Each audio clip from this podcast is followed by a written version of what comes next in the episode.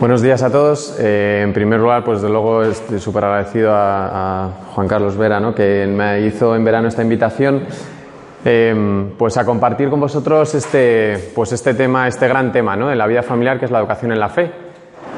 Entonces, nosotros en Gift and siempre que se nos llama ¿no? para, hacer este servicio de, de, dar estas formaciones, estas charlas, o este, es, en realidad es este encuentro de pensar juntos, ¿no? de reflexionar sobre los temas que nos interesan, que nos importan, eh, siempre tenemos esta actitud de venir a trabajar juntos, ¿no? de no, que en realidad eh, nosotros vamos, mi mujer y yo, pues en concreto, ¿no? con este tema, pues es verdad que es capital, pero todo el mundo está caminando a la vez, o sea, ¿no? que yo no vengo aquí como experto en asentar cátedra, ya que yo esto ya lo he culminado, desde luego que no, ¿no? Entonces me interesa mucho esta actitud de ir explorando juntos, eh, pues cuáles son las claves, cuáles son el, los caminos, ¿no?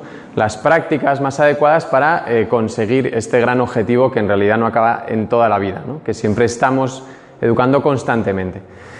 Por eso más que un experto, pues yo creo que me veáis como alguien, ¿no? que, que pues igual que vosotros también acompaña a otras personas, otros matrimonios, otros novios que desean iniciar esta vida matrimonial. Y entonces esta, es la idea, explorar este tema en la, a nivel familiar y llevarnos algunas ideas concretas en primer lugar para nosotros mismos, ¿no? para los que habéis venido aquí, que os llevéis con los bolsillos llenos. En primer lugar, vosotros que estáis aquí. Entonces, la sesión, bueno, de tiempos, eh, creo que es hasta las 12, un descanso, ¿puede ser? Es hasta las 12 y 10. Vale. Y luego eh, 12 y media, una y media, eso es. Pues yo había pensado estructurarlo en estas tres partes, eh, pues, ¿no? La educación de la fe en la familia, pues es qué es la familia, quién es la familia que educa, qué tiene que ver la familia con la educación, luego qué es el objeto de, la educación en este caso, que es la fe, que es lo que nos ocupa hoy, pues qué es en concreto y cómo se educa permanentemente en la fe en la familia, qué prácticas eh, son pues se han visto por experiencia ¿no? y por tradición fundamentales y cuáles son creativas de cada familia que tiene que forjar su propio, sus propias prácticas ¿no? para, este, para este cometido, para esta gran misión. Entonces, eh, vamos a ver las tres partes digo también para que nos situemos todos. Entonces, la familia que educa es el primero, ¿no? ¿Qué tiene que ver la familia con la educación? Yo, si os aviso, en un auditorio así, que es mediano tirando eh, a, cercano, ¿no? Porque no estáis muy lejos, eh, sí que yo suelo preguntar, ¿vale? Para ver, que, para ver cómo vamos, preguntar en el sentido de qué pensáis de esto, que os sugiere algo, etcétera, ¿no? Eh, luego sí que intentaré dejar al final, pues si queréis un rato de, de coloquio, pero vamos, que a lo mejor va a ser permanente. Entonces mi, mi, primera pregunta es, ¿esto qué es? ¿Una casa? Un hogar. Muy bien. ¿Algo más? Un refugio. ¿El qué? Un refugio. Una escuela. Una escuela. Fenomenal. Un sitio para descansar. Un sitio para descansar. ¿El qué? Que parece aislado, ¿no? Parece un poco aislada. Pero dentro hay luz. Hay luz dentro, ¿no? Como que te invita a, a, entrar o a asomarte, ¿no? Por lo menos a ver qué pasa dentro. Vale, si os digo que esto es una iglesia, os lo creéis, ¿no? A mí me encanta cómo Juan Pablo II, San Juan Pablo II en Familias Consorcio dice, habla de iglesia en miniatura, ¿no? La familia como iglesia en miniatura. Viene de, de la Constitución Apostólica Lumen Gentium que habla de, iglesia doméstica. Pero es muy interesante esto de miniatura, ¿no? Que, porque es como una iglesia en pequeñito, en pequeñito más que nada por sus proporciones, pero no en miniatura como que lo que como que es algo que se vive de menos, ¿no? O como que no es tan importante. O como que el templo ¿no? de la iglesia, pues es, es, Y luego está, bueno, pues sí, las familias son iglesias domésticas, no es como de segunda categoría. Pues no es así. No es así. Eh, este concepto es, el, marco de toda la sesión de hoy. ¿Vale? Si esto no lo comprendemos, si ponemos aquí el foco, lo demás es secundario, es relativo, no importa, no es tan importante. Pero es tremendo porque se une eh, en, en, en, este número 41 del Lumen Gentium, ¿no? lo que hace es unir un paralelismo tremendo, un vínculo muy fuerte entre, entre iglesia y familia. Entonces dice que la familia tiene una dimensión eclesial. ¿Cuál es esta dimensión eclesial? Ser iglesia. Y entonces, eh, bueno, de la iglesia no vamos a hablar, es un montonazo, ¿no? Pero la misión principal de la iglesia es eh, dar lo que ha recibido, que es el amor de Cristo, ¿no? Es evangelizar. Por eso, la, primera tarea educativa que tiene la familia es evangelizadora.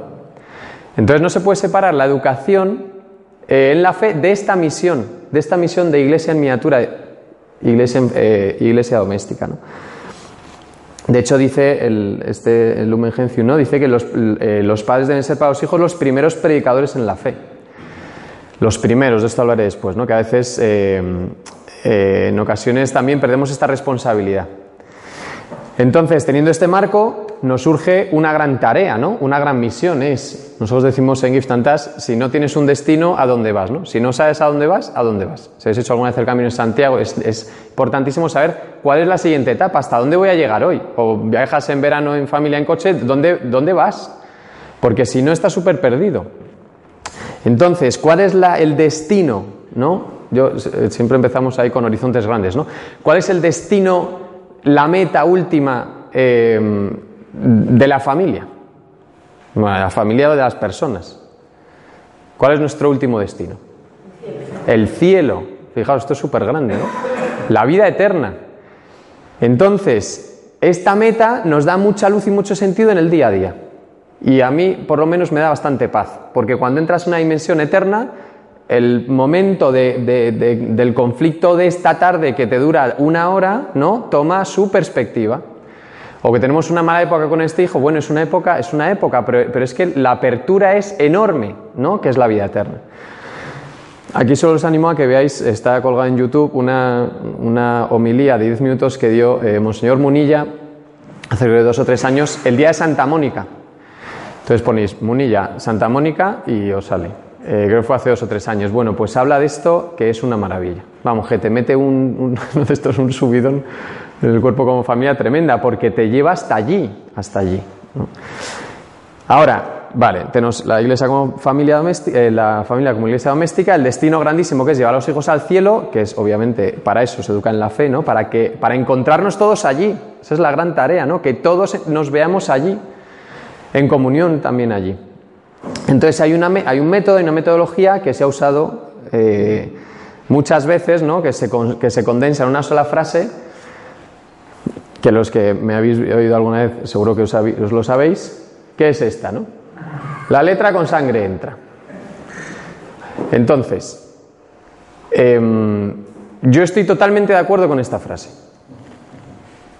De hecho, me parece que tenemos que recuperarla. Soy muy de contrastes también, ¿eh? también os lo aviso, porque me gusta que, hay, que hacer pensar. Esta frase es totalmente cierta, pero no nos gusta. Pero si se lee con un truco, es perfecta.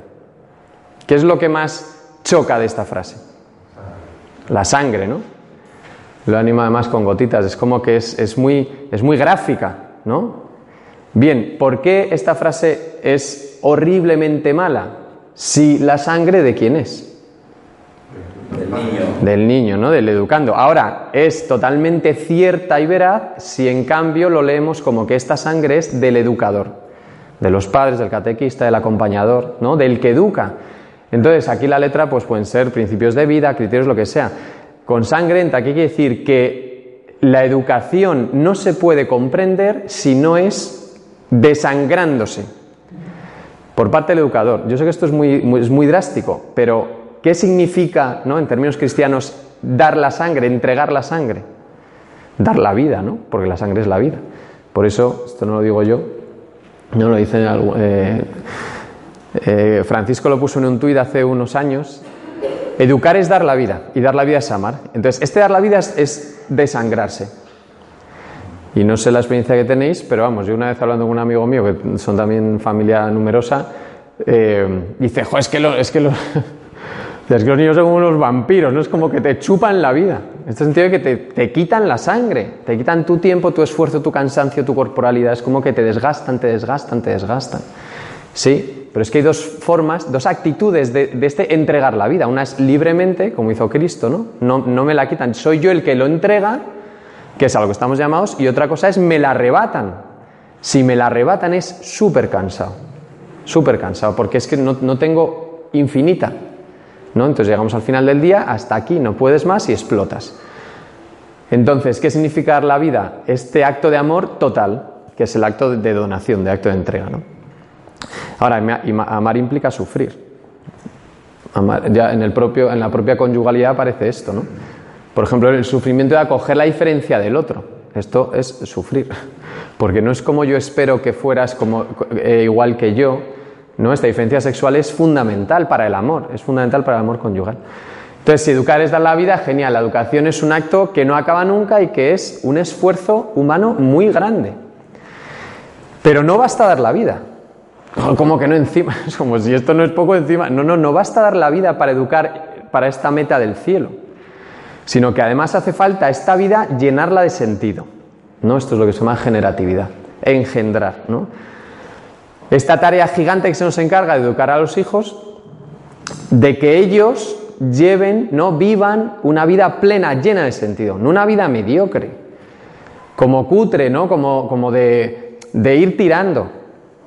Bueno, si alguna vez habéis dicho esto, ¿no? ¿Qué tal? tirando, tal, de lunes. Es como, bueno, ¿no? No, hombre, estamos llamados a mucho más, a dar un sentido a la vida. Y este sentido, ¿no? Pues por gracia de Dios sabemos que el único sentido que tiene la vida es amar al otro como se nos ha amado a nosotros. O sea, hasta entregar la vida totalmente por el otro, ¿no? Y ahí es donde encuentras el sentido de tu vida. En la entrega sincera a los demás, todo el rato, constantemente. Pero menos mal, esto solo lo podemos hacer porque estamos enganchados a una fuente que a su vez nos da la vida. Entonces somos como, eh, ¿cómo se llaman estos? Que llevan el agua ¿no? a los demás, coge la fuente y la entregamos a los demás. Entonces, ¿qué ocurre? Que esta tarea es sobrehumana, es sobrehumana. O sea, la educación, yo no sé si, hay algo más difícil en la vida que educar, ¿no?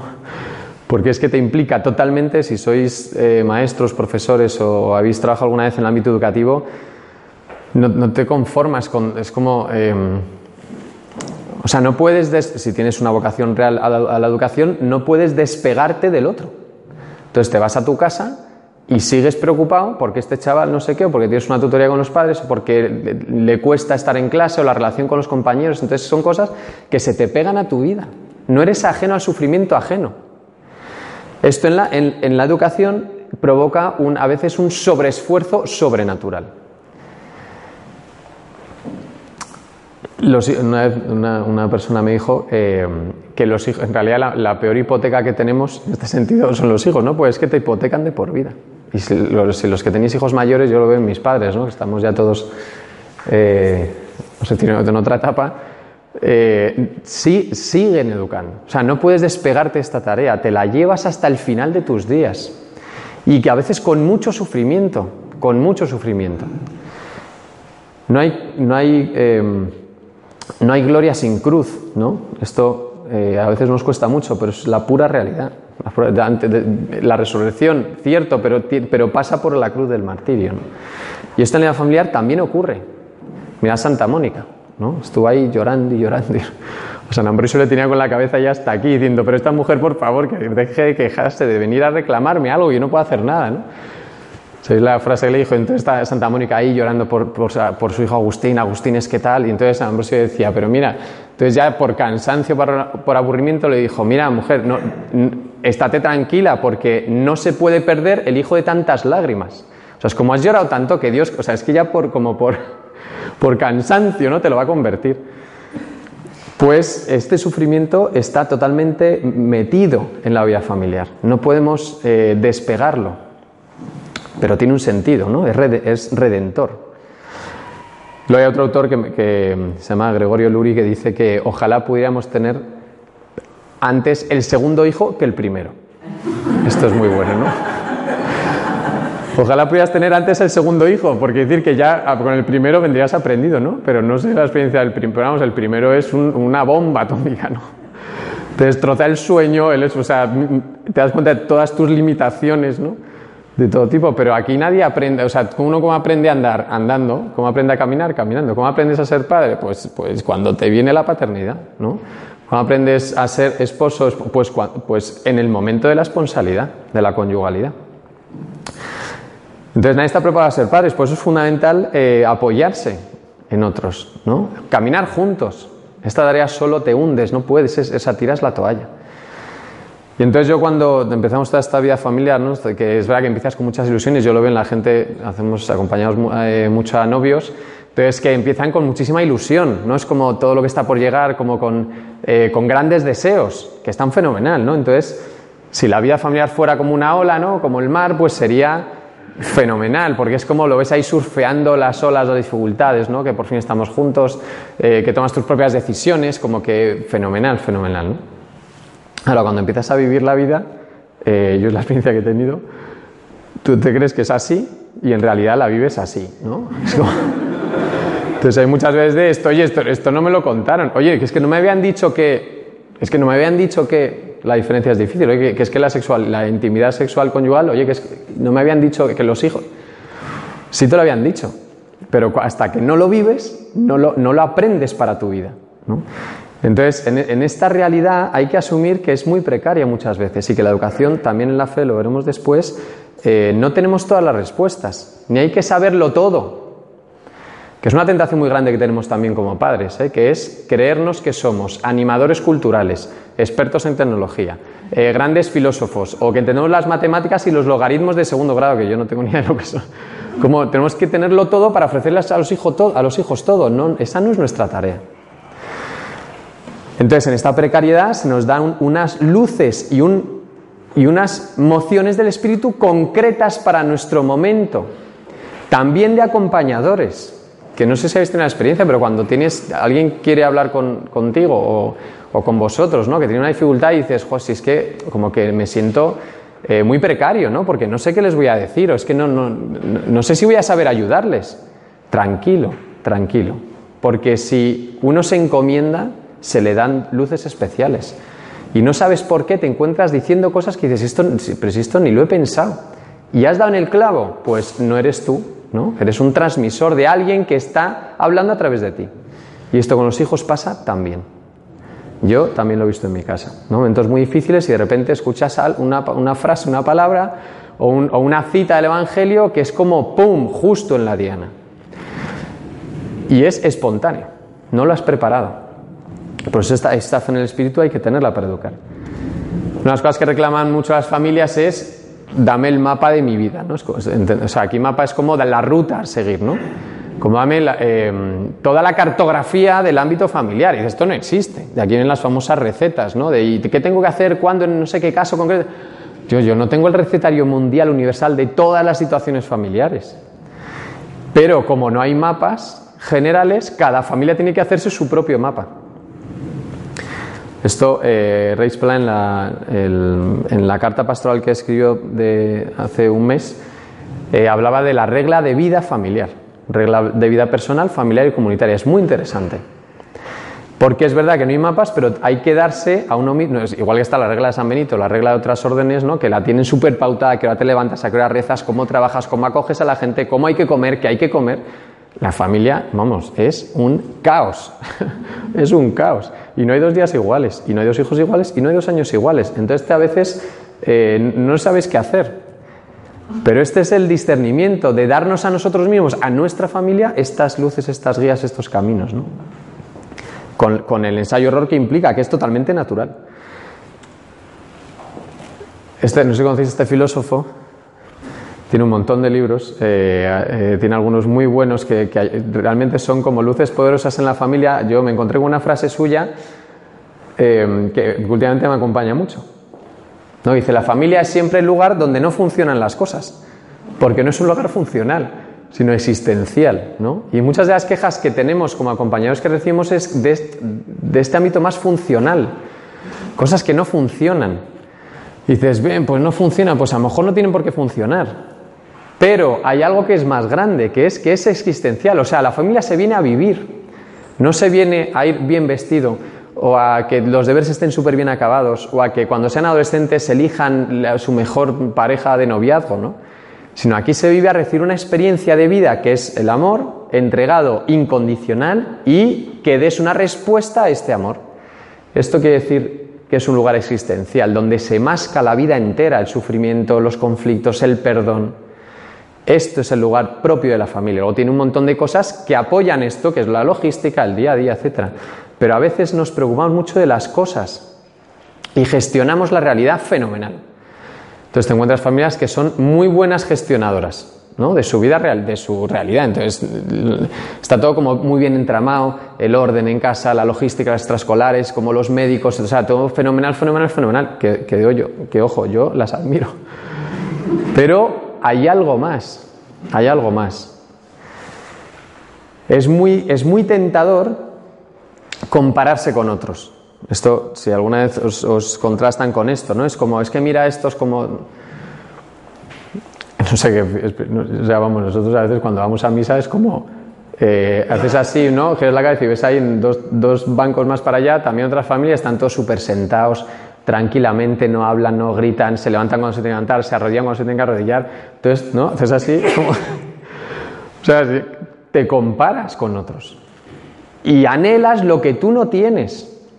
Cuidado, porque esto es una tentación gigante de desapego de mi propia realidad. Y si mi realidad es así, es así. Y así la tengo que querer. Y es mi propia familia. No quita que haya cosas que mejorar, que no podemos tirar la toalla en las mejoras. Pero cuidado con compararnos porque me estoy autocondenando. Entonces miro espejos donde no me reflejo. Sea familias que vemos en el entorno, en el movimiento, en la realidad eclesial que viváis, sean eh, cosas que vemos a través de las redes, de, de Instagram, de Internet, de YouTube. O sea, es, es, que a lo mejor esa vida que llevas no es para ti. Que la envidiamos, claro, porque envidiamos lo que no tenemos o lo que nos cuesta. Pero cuidado, compararse es condenarse. ¿Por qué? Porque entonces el efecto es doble, es yo esto tiras la toalla.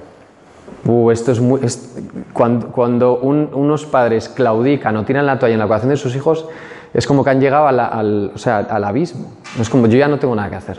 O sea, yo tiro la toalla y encima la otra es delego en alguien, en el colegio, en los catequistas, en la parroquia, para que me arreglen al hijo, para que me solucione este problema. Esta tentación es muy grande y está presente constantemente todos los días, todos los días. Esta tentación viene de considerar este, acto educativo en la familia como mecánico, ¿no? Entonces es como si fuéramos robots.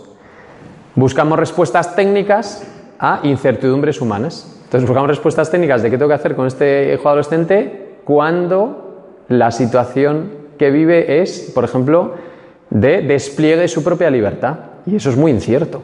Eso es muy incierto.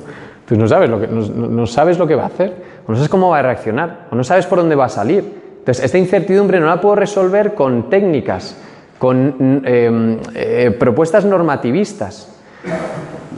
Por eso, es muy, por eso decía lo de no hay mapas, ¿no? Entonces, cuidado con pensar que entonces eh, educamos en las virtudes en esta etapa, esta, en esta etapa vamos ahí, ¿no? Tire de, eh, atándolos de cerca, etc. Entonces vamos avanzando bien, bien, bien, bien, bien. Llegan a la etapa de la adolescencia, no, no tienen grandes problemas, como genial, ¿no? Y, entonces ya llegan a la universidad y dices, menos mal, ¿no? O sea, han salido bien, ¿no? Esa visión mecanicista. Pues además, muchas veces lo que, lo que vemos de ellos desde fuera no tiene por qué ser lo que están viviendo por dentro. Entonces, cuidado con la tentación de, de, querer ser robots, que yo doy tres, cuatro botones, les llevo a estas categorías, estos campamentos, ta, ta, y, sale fenomenal. Pues no es así, pero si no lo hacemos nosotros ni como hijos de Dios. es que la libertad humana es tremenda, es tremenda, y a la mínima traicionamos lo que hemos recibido.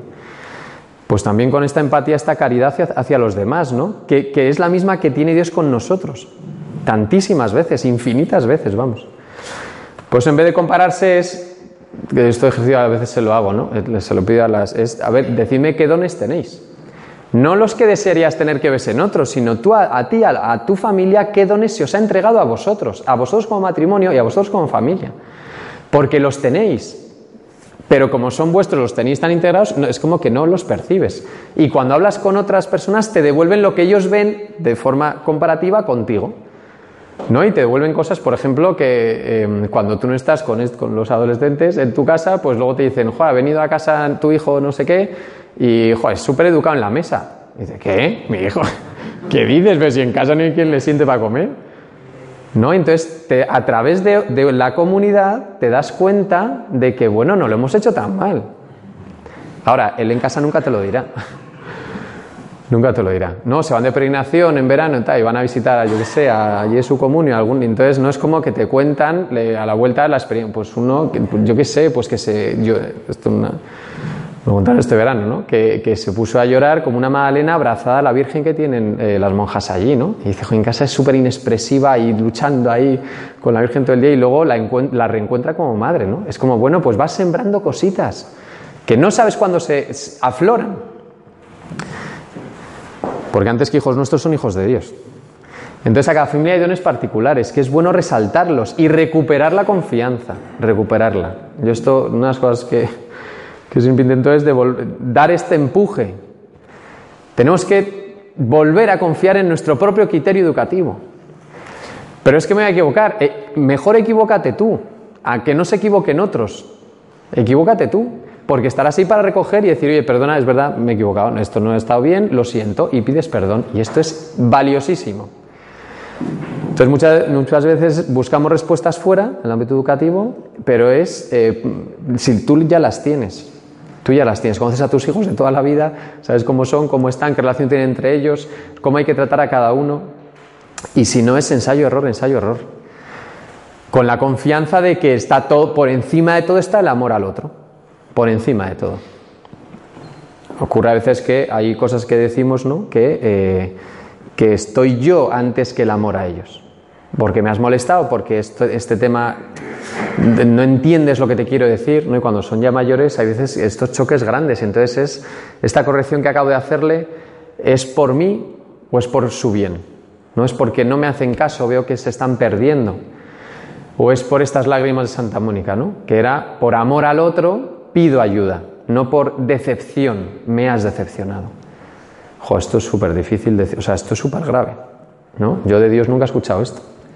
No, vas a confesar, te dice, tío, o sea, otra vez. O sea, igual que, ¿no? Igual, si yo siempre pienso, los pecados capitales son siete y somos millones y millones de personas, pues en fin, no se diferenciará mucho una confesión de otra, ¿no? Pero no llegas y te da un capón el confesor y dice, otra vez, no, de este no te vuelvo a perdonar. Nunca pasa esto, nunca.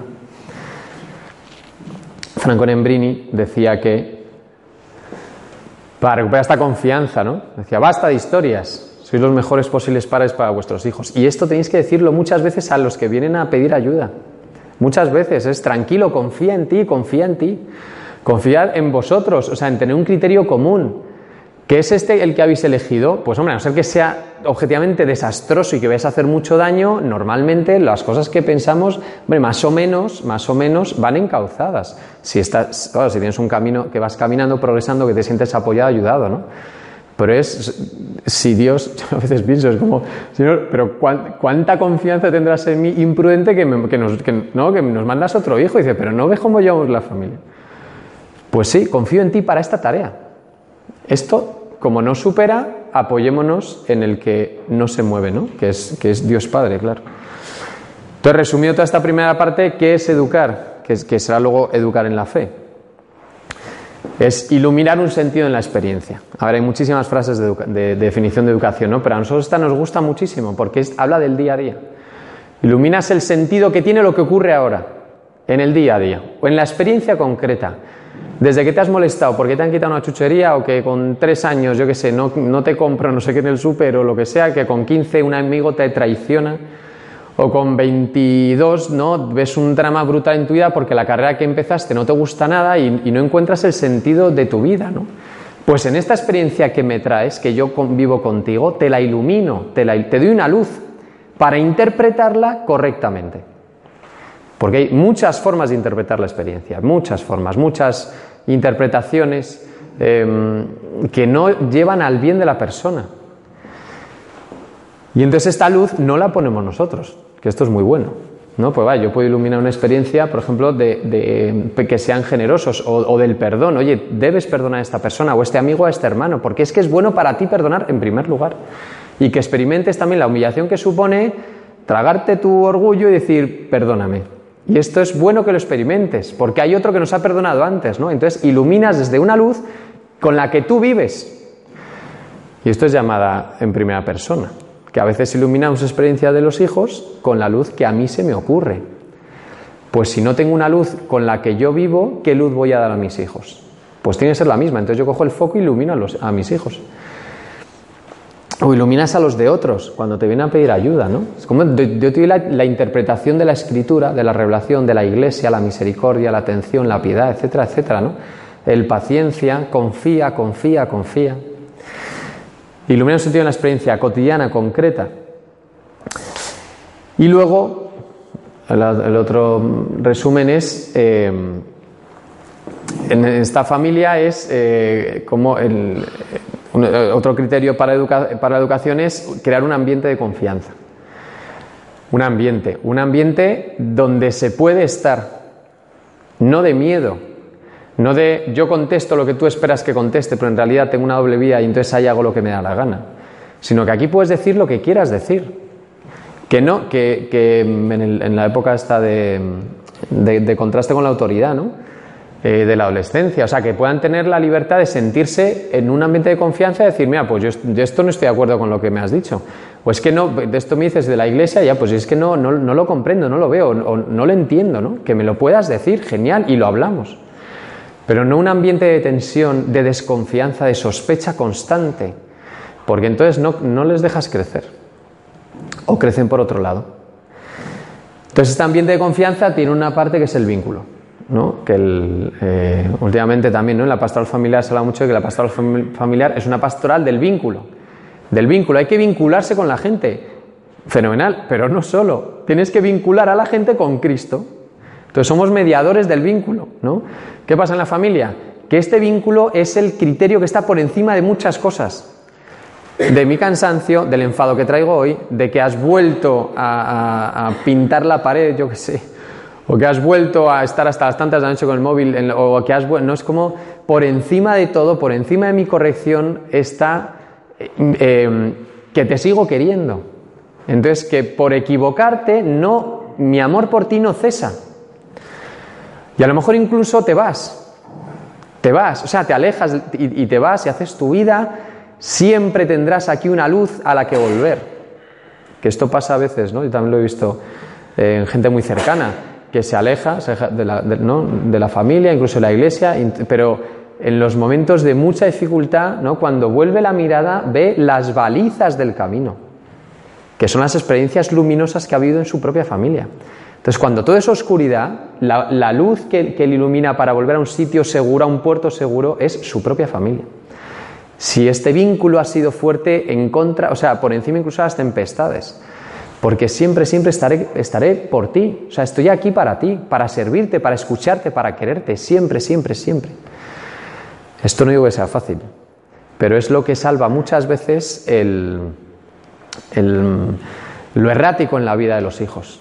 ¿No? Que es a lo mejor incluso dar una patada a la fe y a la iglesia y todo, pero la experiencia de a mí se me quiso como, como fui, o a mí se me quiso tal cual, ¿no? sin exigencias, sin condiciones. Estas balizas en el camino, ¿no? Esto es lo que hace la iglesia.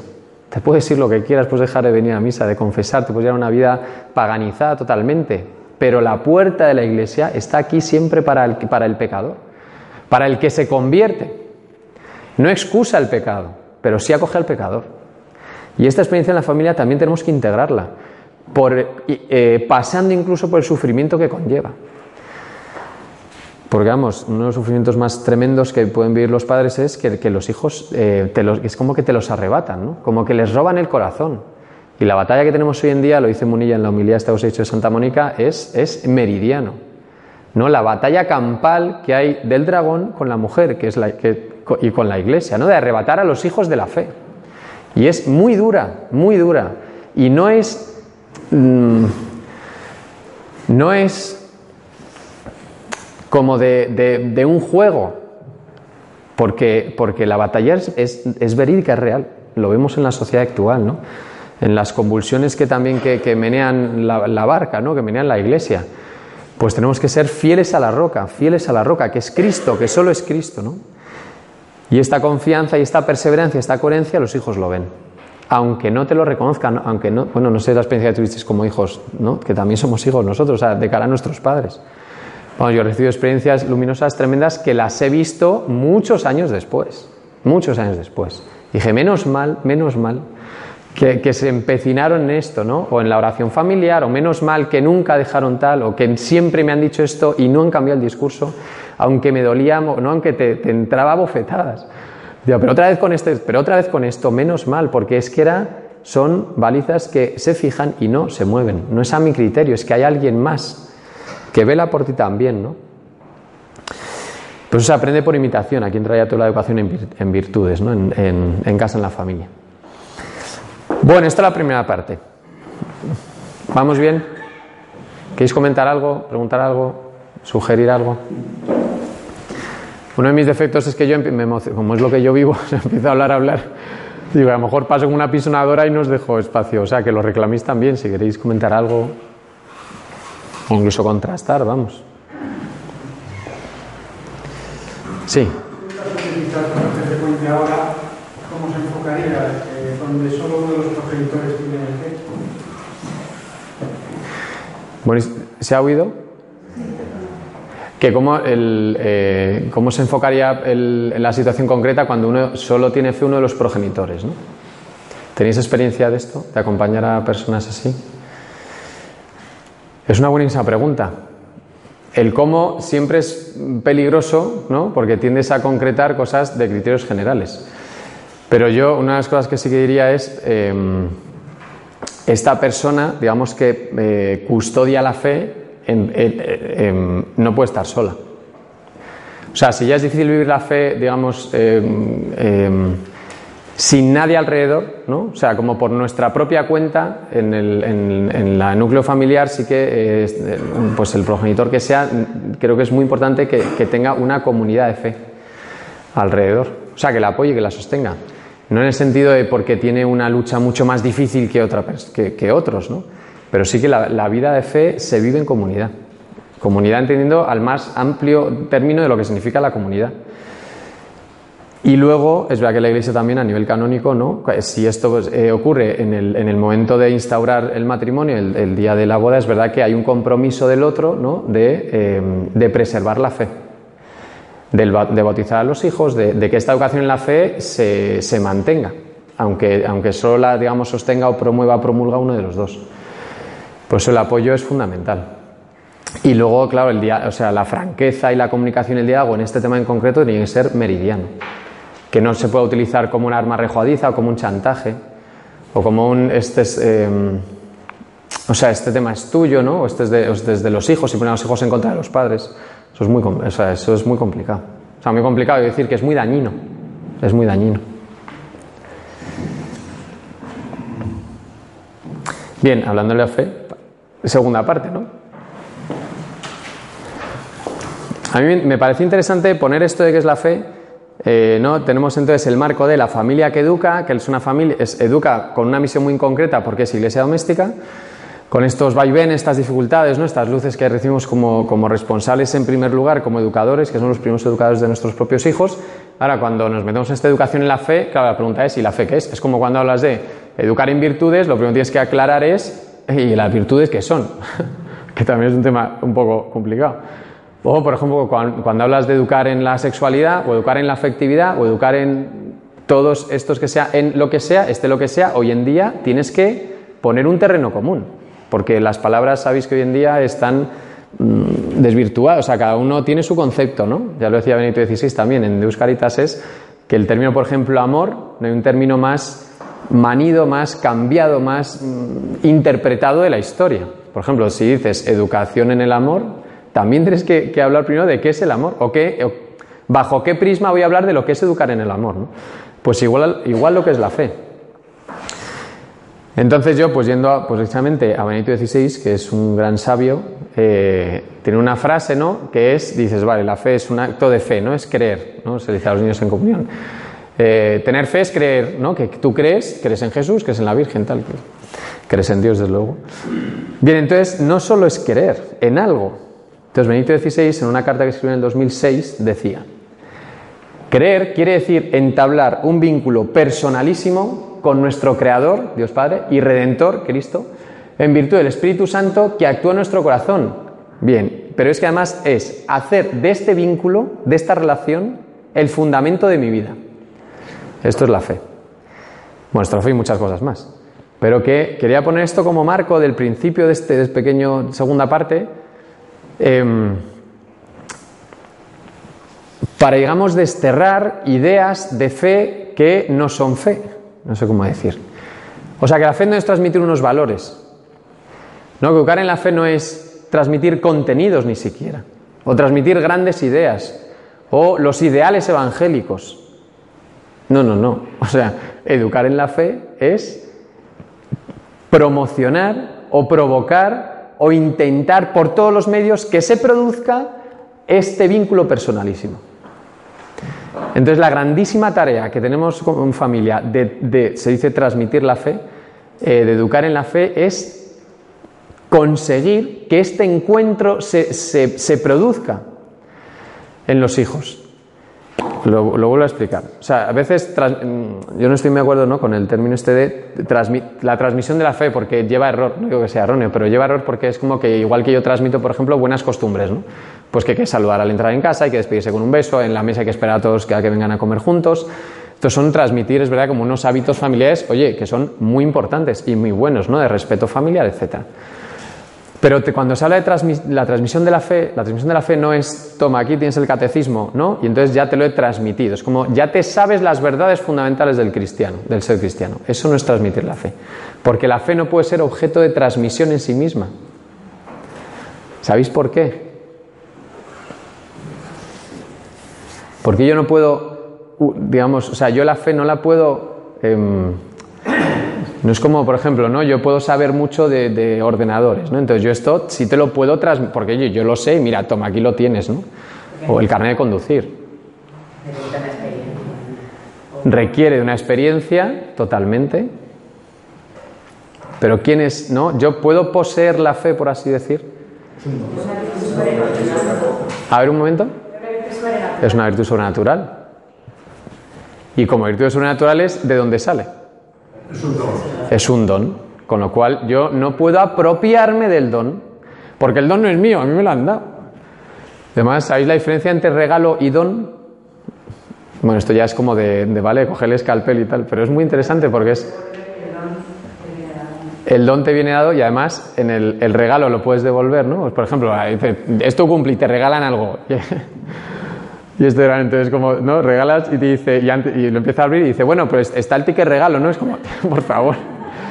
O sea, primero ábrelo, dime qué te gusta o no te gusta, ¿vale? Y hablamos de devolverlo. Pero hay gente que ya es como que pone la premisa por si acaso. Los niños no tienen ninguna dificultad ¿eh? O les regalan algo y pone el careto que pon y, se queda tan a gusto, aunque sea su abuela, ¿no? Es como, entonces, cuando yo te regalo algo, el que lo devuelvas no te gusta, digo, bueno, vale, pues a lo mejor me he equivocado. Oye, a lo mejor es que no necesitas otra corbata más el día de arriba. No, otra, vale, es verdad, me he equivocado. Pero cuando es un don, en este, este objeto de lo, que, de lo que te doy, de lo que te entrego, hay parte de mí mismo. Es decir, yo te dono algo, quiere decir que lo, eh, es un doble movimiento, es lo que yo te dono como tal y yo voy metido en este mismo don.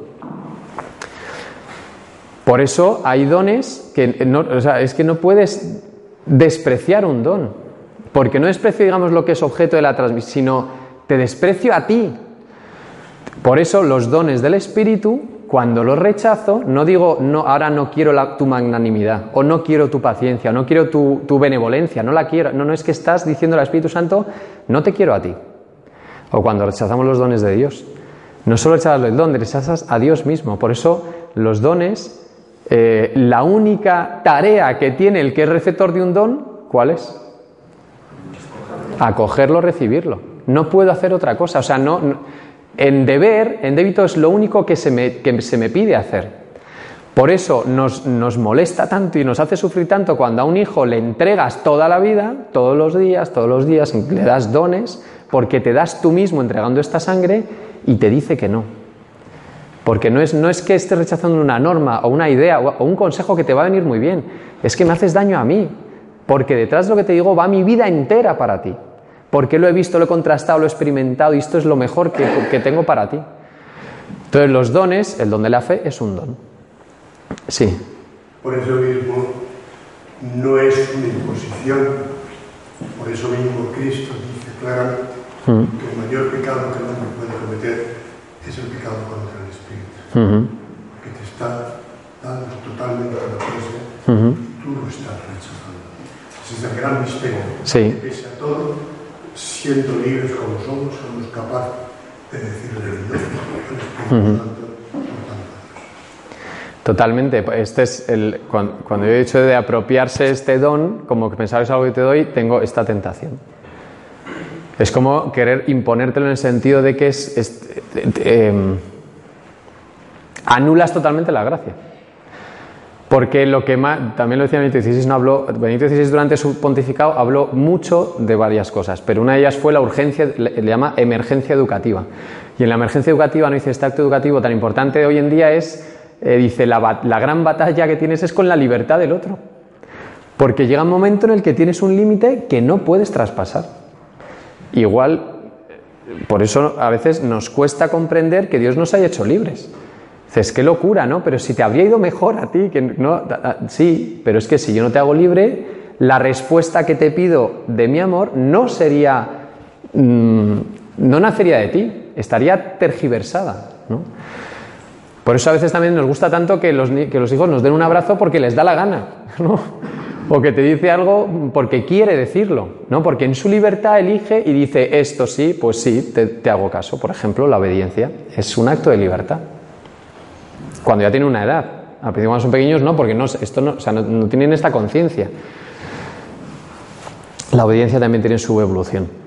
Eh, entonces decíamos, ¿no? Entonces el don es, o sea, la fe es un don que yo recibo gratis, porque sí, y aquí hay un misterio enorme, ¿no? Que tampoco vamos a entrar eh, de, este, de esta recepción, y entonces yo, mi tarea es el qué, conseguir eh, acondicionar o- o, digamos, favorecer las mejores condiciones para que eh, los hijos lo reciban también, y cuando lo reciban, establezcan un vínculo, o sea, hagan de este vínculo el fundamento de su vida. Yo me imaginaba, no sé si recordáis los termómetros estos de mercurio, que cuando se rompía, eh, ahora se ha visto que es tóxico ¿no? pero creo que todos hemos jugado con las bolitas de mercurio. Eran súper- eran, era como misterioso, ¿no? porque tiene unas propiedades muy características. Entonces, como que son impermeables, entonces mm, eh, rodaban por la, por, ¿no? por la caja de plástico donde las hayas metido para que no se perdieran. Y entonces de repente se hacían una sola bola y les dabas un golpe y no es como que se desperdigan. ¿Por qué me ha venido a mí este ejemplo a la cabeza? Porque esto es la fe, ¿no? Esta es la educación en la fe, que es intentar que, eh, que, est- que estas, digamos, bolas de mercurio se hagan una sola, ¿no? Este Cristo y esta persona, que son los hijos, se, unan en un vínculo. Entonces, pero tú no, no puedes unirlas a posta, no puedes coger y, obligarle a, que, se una este vínculo, porque es una elección libre. Y este es un tema que es, creo que es el que más nos hace sufrir.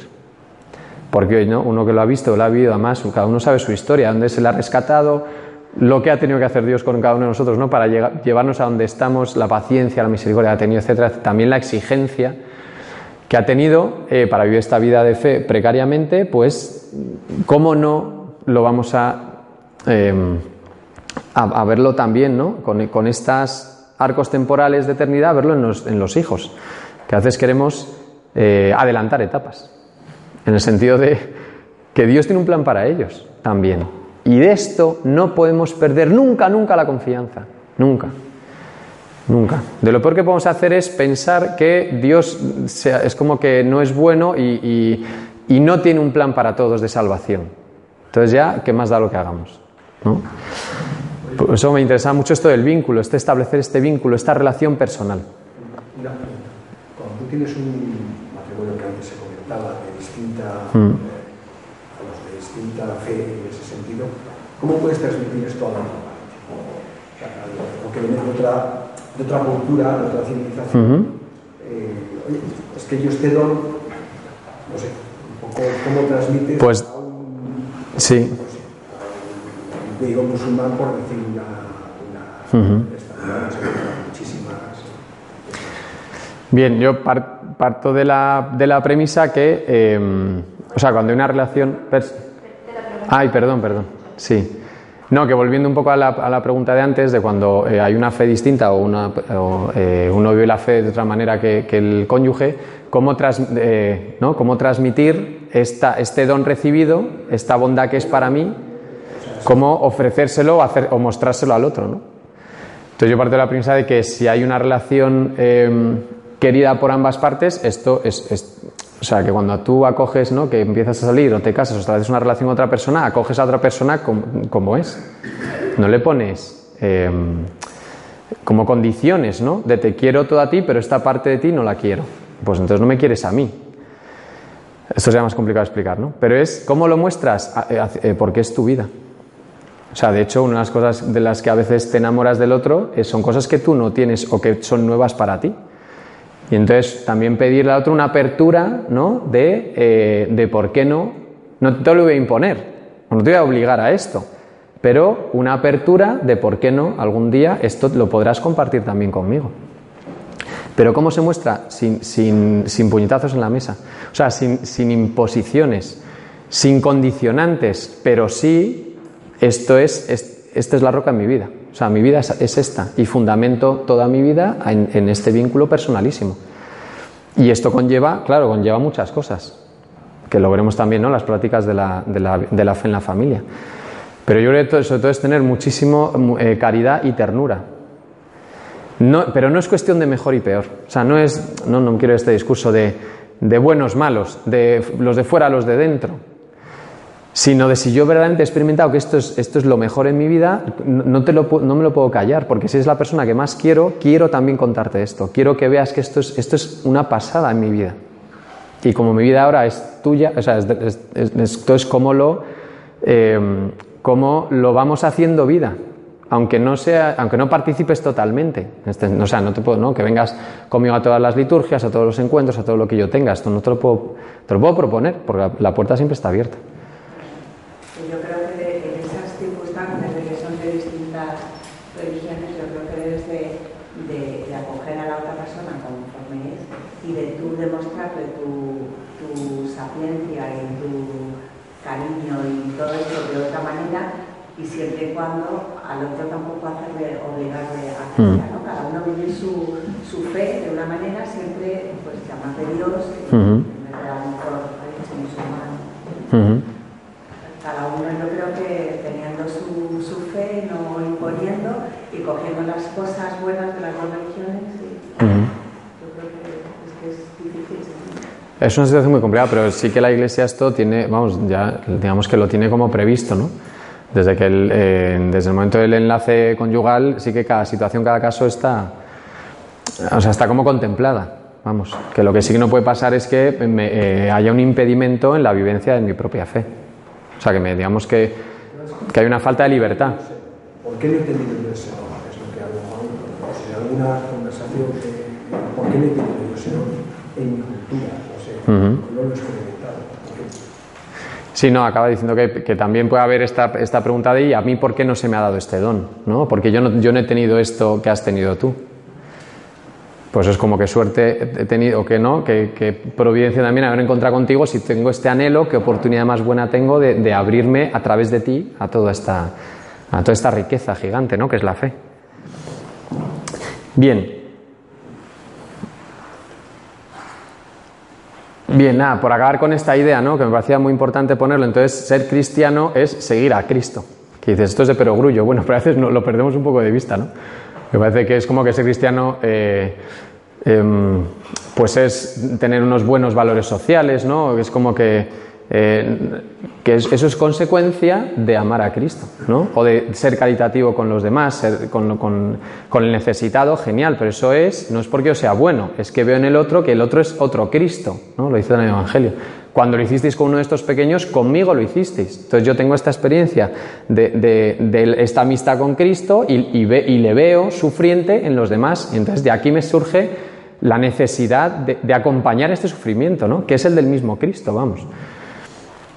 Los primeros cristianos, eh, nosotros nos hemos encontrado con esto hace poco, es muy interesante conocer cómo empezó todo el cristianismo, a, fijaos, de, un mini pueblo con 12 personas súper amedrentadas que no salían ahí de su casa, toda la expansión que tuvo gigante el imperio romano, etcétera, etcétera.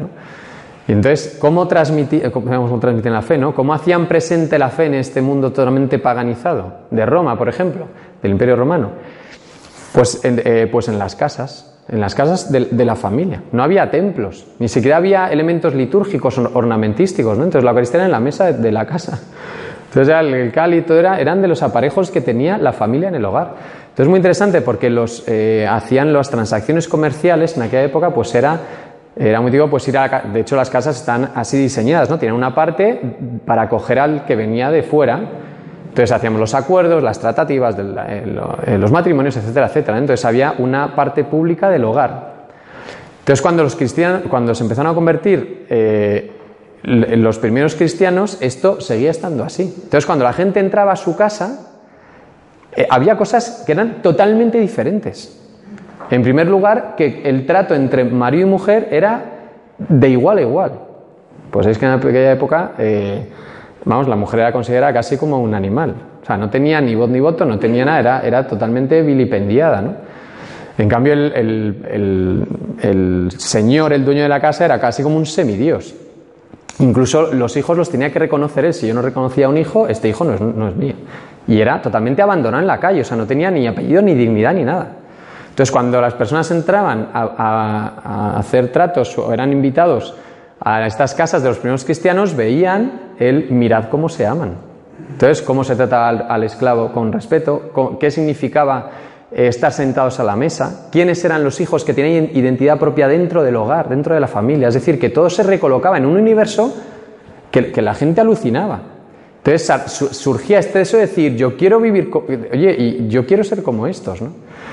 Es muy interesante, bueno, no voy a decir nada más, pero esto del hogar, o sea, se convertían las familias enteras, ¿no? Esto también lo sabemos por la escritura.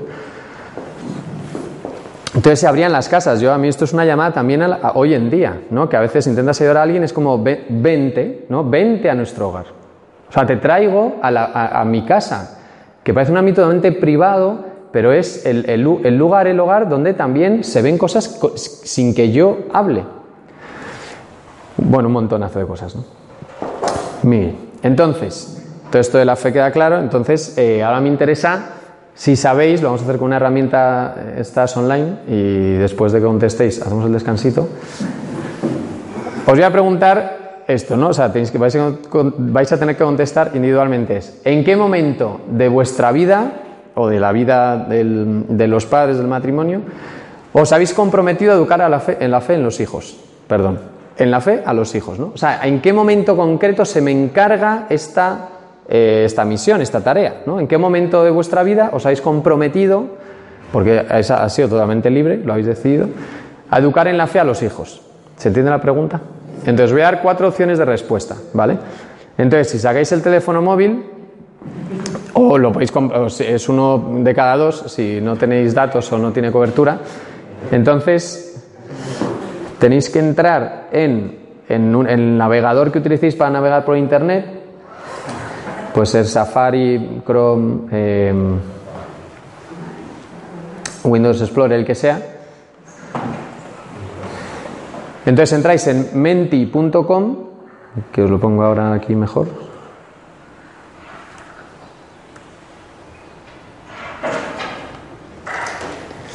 Veis ahí arriba pone menti.com y entonces cuando os cargue la página os va a pedir un código. y el código es ese que está ahí arriba del todo. ¿Os lo leo o lo veis? Sí, sí es menti.com.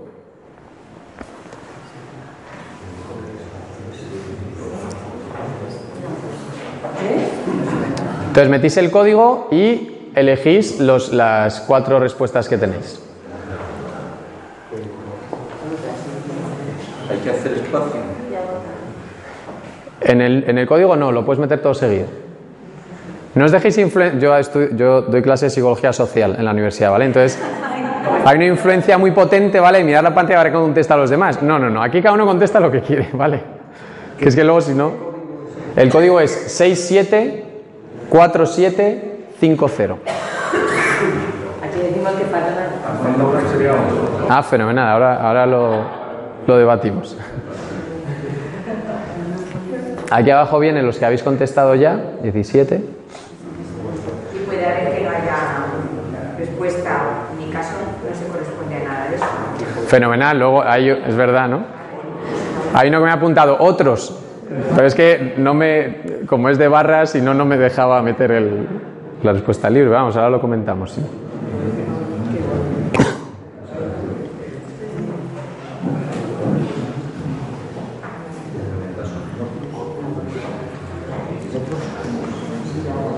No, no hay otros.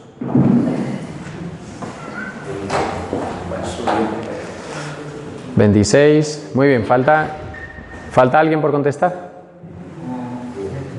¿No te carga o no sabes qué contestar? Vale, genial, sois varios de otros, vale, pues es que como es diagrama de barras no podía poner otros porque cada uno habría puesto... Ahora vemos que, eh, qué estáis pensando cuando decís otros, ¿vale? Que lo has dado por hecho, entonces no te lo has planteado. ¿El qué? Que lo has dado por hecho, que no te lo has planteado. O sea, no, para eso no cabe que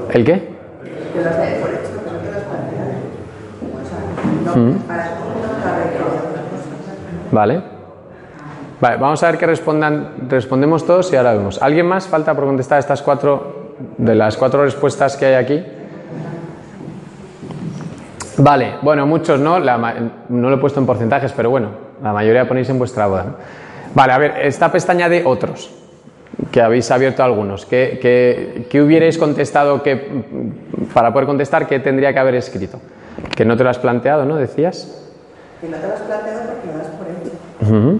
Claro, es que tú sí, has tenido tu pareja como para, para ti la realidad que hay es eso. Ujú. Que no hay alternativa, ¿vale? Bueno, si hay alternativas, Sí, para, digo para ti. Sí, pues es vale.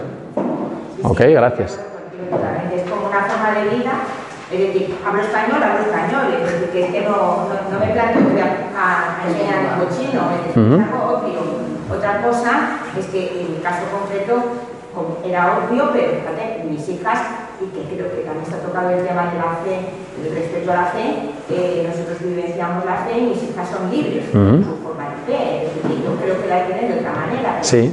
Es decir, pero es obvio, es decir, eres lo que eres, no puedes engañar Ujú. en tu idioma, tu forma de vida, en tus costumbres. Vale, es totalmente algo, digamos, intrínseco, natural a tu forma tal. Es como es, se extiende que esto también es así. Vale, muy bien. Ok, gracias, muy bien. ¿Alguien más había dicho? Sí. Durante el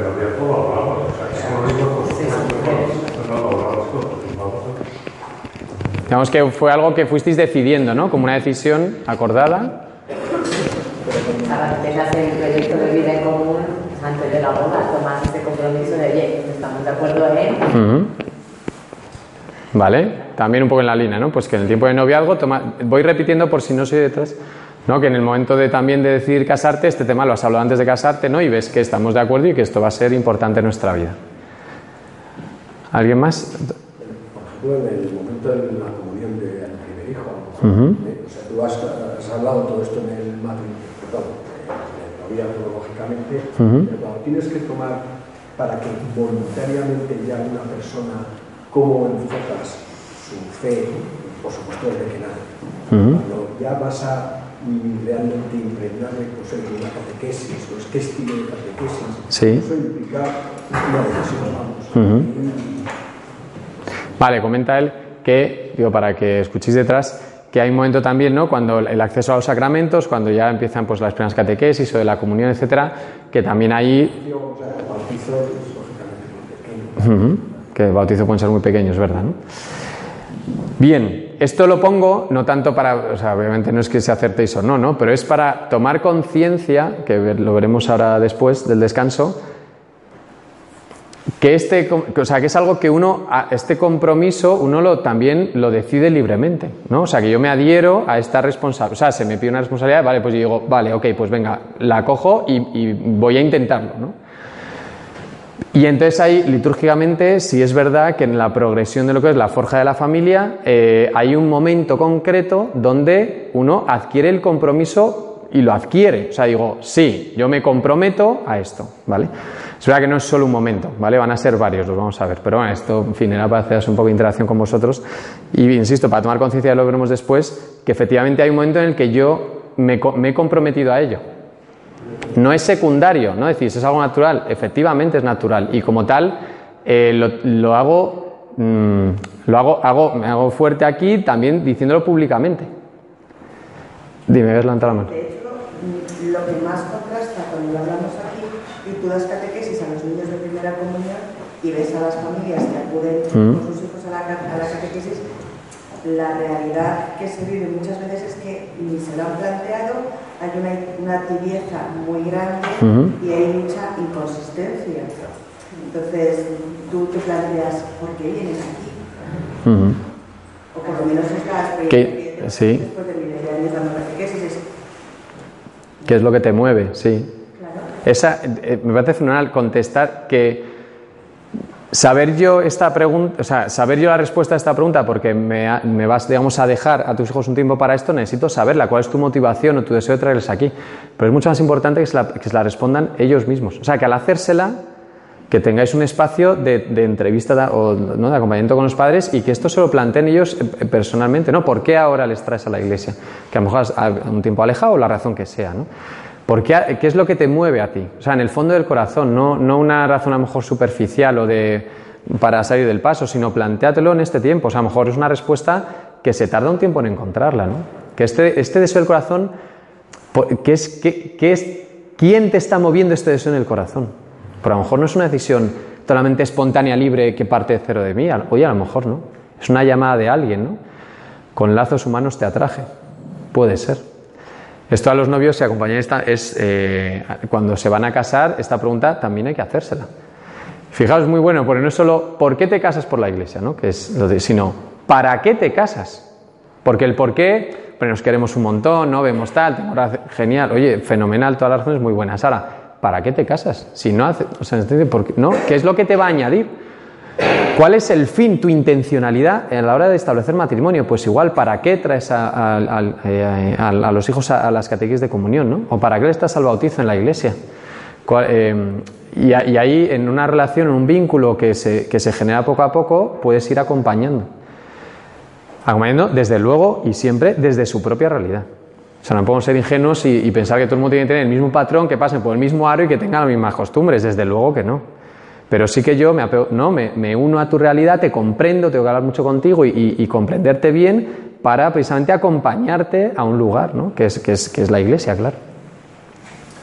Muy- sí, Para mí un descubrimiento cuando el descubrimiento de, de ese don que has recibido, Mm. en, mi, en mi caso fue cuando falleció mi padre. Ujú. O sea, hacerme consciente, porque hacer balance de que había recibido después de tantos años de ¿no? Ujú. De la educación, el, el dinero, la casa, la comida. Y llegué a esa conclusión, a la conclusión de que el mayor regalo que me había dado por encima de ninguno era el don de la, el- de la fe a través de quiero decir, el haber Ujú. recibido y ser educado en la fe. Para mí fue un gran descubrimiento, quizá tarde, me había descubierto antes, pero Bueno. llegó en ese momento. sí, sí. Bueno, pues gracias también por compartir. El ejercicio de, de qué es lo más importante que me han dejado mis padres. Ujú. Normalmente muchos de nosotros llegamos a esa conclusión. Muy bien, gracias. Va, os- vamos a hacer el descanso, ¿vale? Por ser, digamos, ordenados en el horario. 15 minutos y o lo hablamos ahora si queréis aquí o si queréis después en público. Gracias. Muy bien. Había dos preguntas de antes, ¿queréis hacerlas ahora? Venga. Eh, es una, una reflexión. Eh, lo contaba María, cuando nos casamos, yo con la ilusión enorme y la alegría enorme de manifestar nuestra fe y, y regalar a nuestros hijos lo que habíamos recibido de, de otras personas. Pero aquí se cumple el dicho que parece una anécdota sin más. El hombre propone, Dios dispone, pero los hijos te descomponen. El hombre propone, y efectivamente íbamos como pareja, entregamos totalmente para, para dar todo lo que teníamos de sí. Dios bendice nuestro matrimonio y hacemos el compromiso formal de la educación en la fe de ese don que Dios nos ha dado pues, para. Sí. Sí, efectivamente. Eh, En los primeros años, el bautizo, la comunión, la confirmación, todo muy bien. Pero surge, un- surge algo importante que hasta ese momento no, no, es, es la libertad de esos hijos. Ujú. En un momento determinado decide hacer lo que nosotros decimos en el refrán, mm, descompone. ¿no? Ujú. Es decir, claro que cuando llega esa situación como educadores decimos, ¿qué es lo que ha fallado? Hacemos una autocrítica. Pero en esa autocrítica muchas veces cometemos el error, a mi modo de ver, como padres, de culpabilizar de que los hijos hayan hecho uso de esa libertad que Dios les ha dado. ¿eh? a través de nuestra eh, co-creación con Él Sí. pero sin embargo no, no nos damos cuenta. Entonces, ¿Cuántas veces hemos hecho esta reflexión y hemos dicho, vamos a ver, vamos a hacer una autocrítica, luego después acudiremos a nuestra Santa Mónica para que nos ayude y interceda por ello, eh, pero mientras tanto, para no caer en una situación de decir, hemos fracasado como padres y como educadores, Sí. es decir, término medio, nota de 10, de, de 0 a 10, un 7, por lo menos hemos hecho, hemos hecho la cifra. Ya, sí. era, una reflexión Sí, sí, sí. eh, que muchas veces vamos con esa ingenuidad de la transmisión de la fe, de la promesa de la fe, pero al mismo tiempo eh, evitar, evitar, en la medida de lo posible, esa autocrítica destructiva que como educadores se nos olvida que, que ellos son. Totalmente, vamos, que, que muchas gracias por la reflexión en alto. Eh, efectivamente, yo eh, solo eh, apoyar una cosa que, que has dicho, ¿no? Efectivamente, creo que es de riesgo grande eh, autoculpabilizarse, ¿no? De, porque en los hijos tendemos a ver en la vida, o sea, en las decisiones que tomamos en la vida del hijo, tendemos a ver nuestras faltas, ¿no? O nuestras debilidades, o nuestras penurias a veces. Y, no, y no es así. No es así. Entonces, que tengamos también, ¿no? Si, pues si hemos intentado, ¿no? Con los recursos que nos da la Iglesia, con, nuestra mejor pobreza o con nuestra ingenuidad o, no sé, juventud o lo que fuera, ya, pero es que no he cejado en mi empeño, pero me he chocado, ¿no? Frontalmente con esta libertad. Y entonces atribuirse el fracaso es en realidad atribuirse de que esto dependía de mí. Y no es así.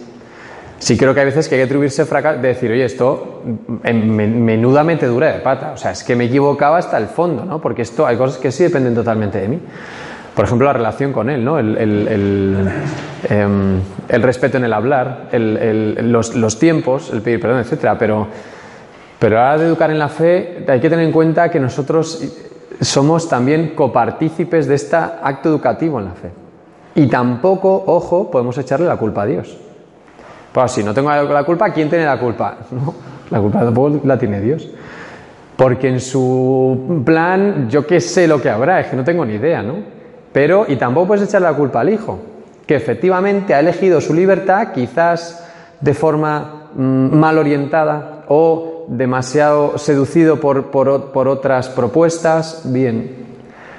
Pero, pero ojo con aplastarnos con nuestros propios fracasos, porque no sabes si es un fracaso. Insisto, no sé si recordáis vuestra adolescencia, juventud y dónde está, que hay, bueno, pues a veces que has tenido que estar lejos, lejos, durante años y, gracias a Dios, después de no, no sé qué año, por no sé quién, a través de no sé quién, volví, ¿no? Volví a- a esta madre acogedora. Entonces, no podemos nunca eh, creernos que la relación de Dios con sus hijos ha terminado, porque no lo sabemos, no, no, no, no, lo sabemos, no tenemos ni idea. Entonces también descansar en la, en la confianza providente y también gritar. ¿No? Yo esto lo he escuchado, vamos, lo he escuchado de, de- en mi casa. O sea, como, "Ah, Señor, ¿no, son también tus hijos?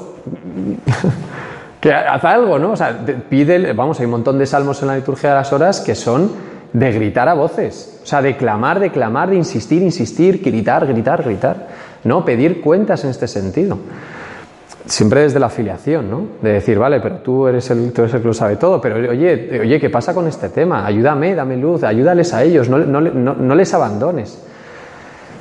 Ahora, nuestros tiempos no son los suyos, nuestros tiempos digo de vida, que a nosotros el tiempo se nos pasa rápido. O sea, pensamos que, oye, que es que, que, que vamos tarde o que ya han crecido demasiado, no lo sé. Y entonces esta confianza es muy difícil a veces de integrar, de, vi- de vivir con, paz. Y querías decir algo también, sí. Y luego me parece Fenomenal, muchas gracias. Si esto me sugiere, en Familias Consorcio dice San Juan Pablo II que los padres no solo son evangelizadores de los hijos, sino que también son evangelizados.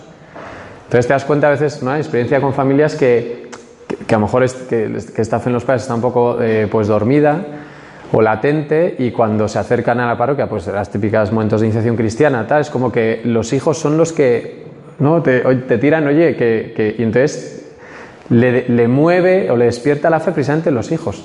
A mí esto me ha gustado mucho encontrármelo, ¿no? Porque parece que siempre esto es unidireccional y, y no es así. O sea, que los hijos a veces también incluso te refuerzan la fe o te la despiertan o te la tambalean. Pero que también somos evangelizados, ¿no? En, pas- en pasivo, digamos así, por ellos mismos. Esto es muy, muy o sea, es, es importante no perderlo también. Sí.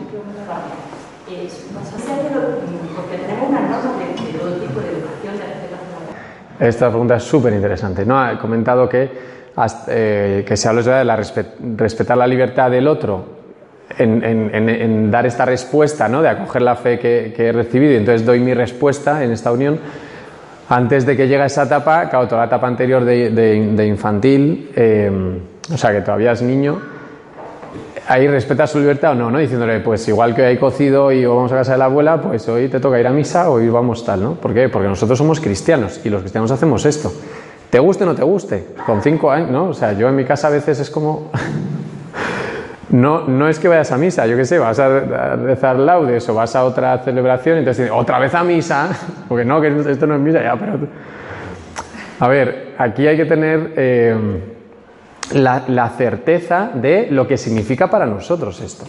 O sea, para nosotros digo como padres, ¿no? O sea, o, como eh, o- o en el matrimonio como esposos. O sea, si esto es para nosotros el fundamento de nuestra vida, te lo voy a dar porque es que tengo la certeza de que esto para ti es que es lo mejor que te puedo dar. Y, lo y en esta certeza empiezo a relacionarme contigo y a tener mucha mano izquierda con algunos y a, a lo mejor con otros no con tanto. Y entonces aquí viene toda la parte primera de la educación. Entonces, ¿cómo le dices a uno que, que- que, venga, pues hoy tenemos que, o que vamos a rezar el rosario, o ahora veremos estas prácticas concretas, ¿no? Entonces hay algunos que dicen, vale, genial, y otros te ponen una cara hasta el suelo, ¿no? O están sentados en la mesa, en la liturgia, rezando laudes los domingos, y es como, o sea, es como, por favor, estamos en un entierro, ¿no? Que no estamos... Y, entra muy mal, y entra a contrapelo, incluso en edades antes de la pubertad, ¿no? Pues esta es la, dificultad que habla antes la tarea educativa, tiene que ver con esto, con que a veces los tiempos en relación con qué hijos también hay que cambiarlos. Y el tono en el que se dice a cada uno también, igual que le dices a uno, recoge tu cuarto de una manera y cómo se dices a otro, o igual como, eh, por ejemplo, le, le intentas empujar un poco para porque ha probado raspado no sé qué asignatura que sabes que se le da muy bien y a este le empujas y le metes caña y al otro como lo hagas te lo cargas, ¿no? Es como que le, le hundes en la miseria. Esta sensibilidad de personalización también está en la, en la educación en la fe. Ahora, que son lentejas y las tomas y no las puedes dejar porque son las que son, pues no te puedes ir con esta edad de casa, eh, pues sí, a veces son lentejas.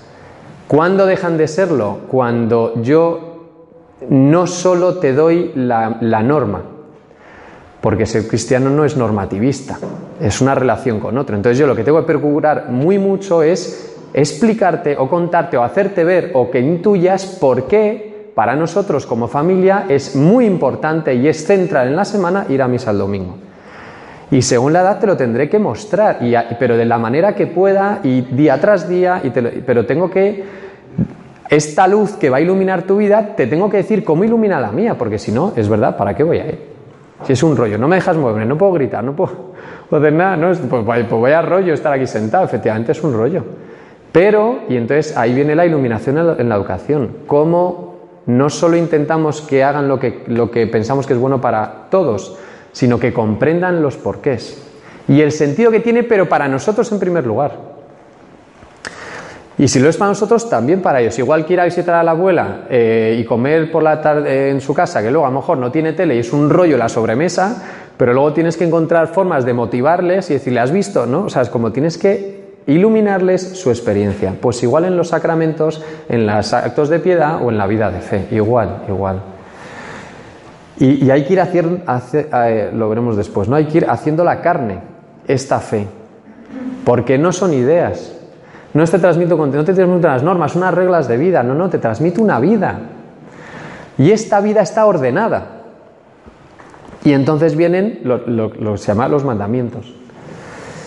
Entonces, eh, de esto hablaré un poco después. ¿no? Entonces, recapitulando, para acabar esta parte de qué es la fe, ¿dónde sale este compromiso? No? Pues eh, a mí me gusta mucho recordar ese momento de la boda, porque uno contestó a tres preguntas y una de ellas habla de los hijos. Esto, en, em, esto es solo para que veamos que el tema de la educación en los hijos no es algo externo al sacramento del matrimonio.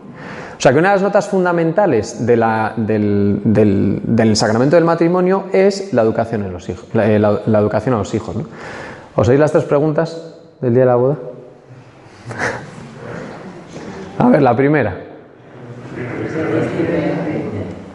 ¿Estáis...? Este no es, espera que le he cambiado el orden.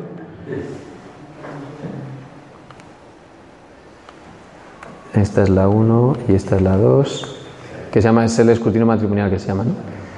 ¿Venís eh, contra el matrimonio sin ser coaccionados libre voluntariamente? Sí, venimos libremente. Segunda.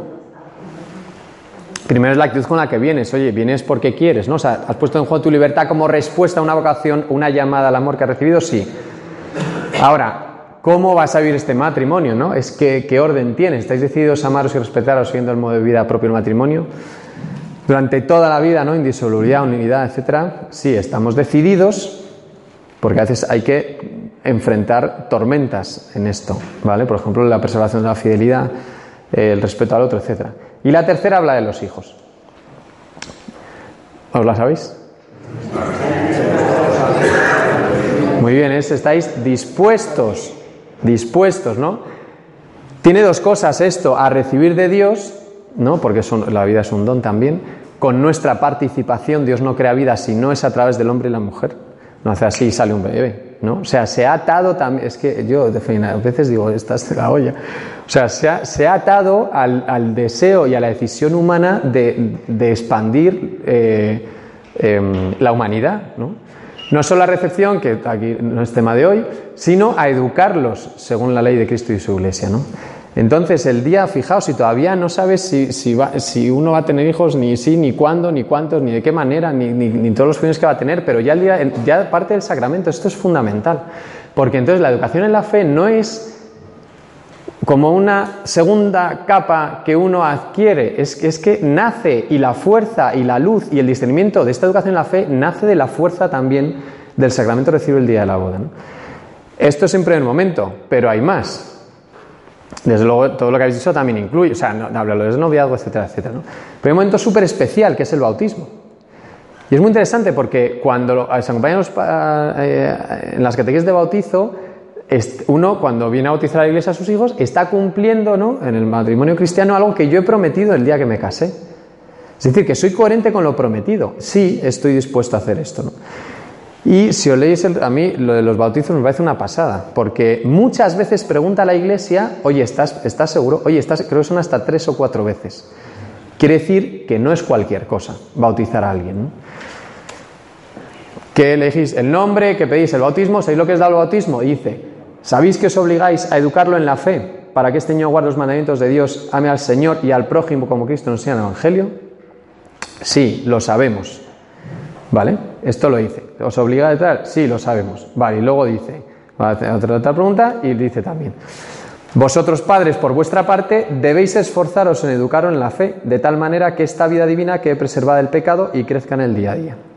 Segundo aviso. Y luego ya al final, cuando ya va, a verter el agua ¿no? encima del, niño, si es por inmersión, por inmersión, dice, le tiene ahí ya a punto, ¿no? Y dice, ¿queréis por tanto que vuestro hijo sea bautizado en la fe de la iglesia que todos acabamos de profesar? Porque se hace el credo entre estas preguntas. Y dice, que sí, que sí, hombre, que me le meto, ¿no? Bautizar.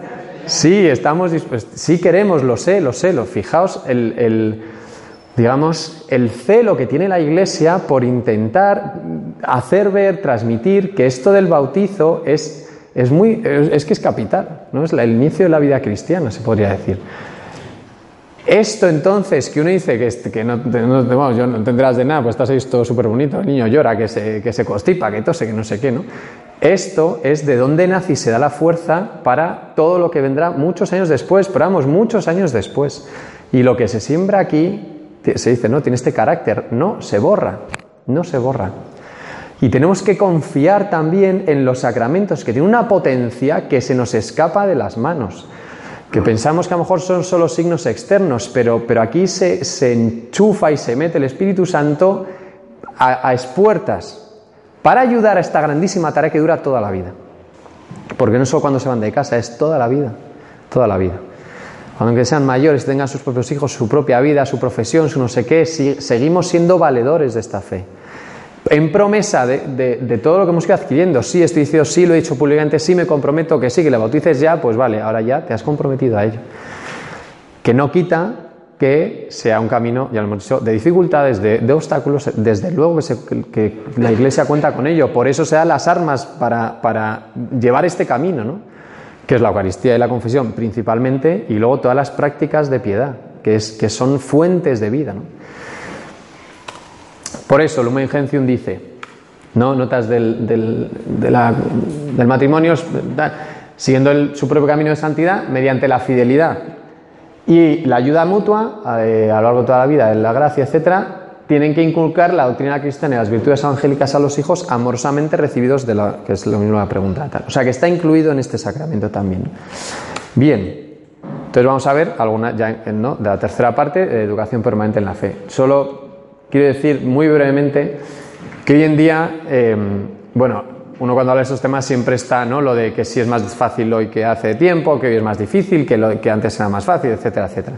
Yo creo que este discurso pues, es, un, es estéril en el sentido de que nos pierde y que no va a ningún lado, ¿no?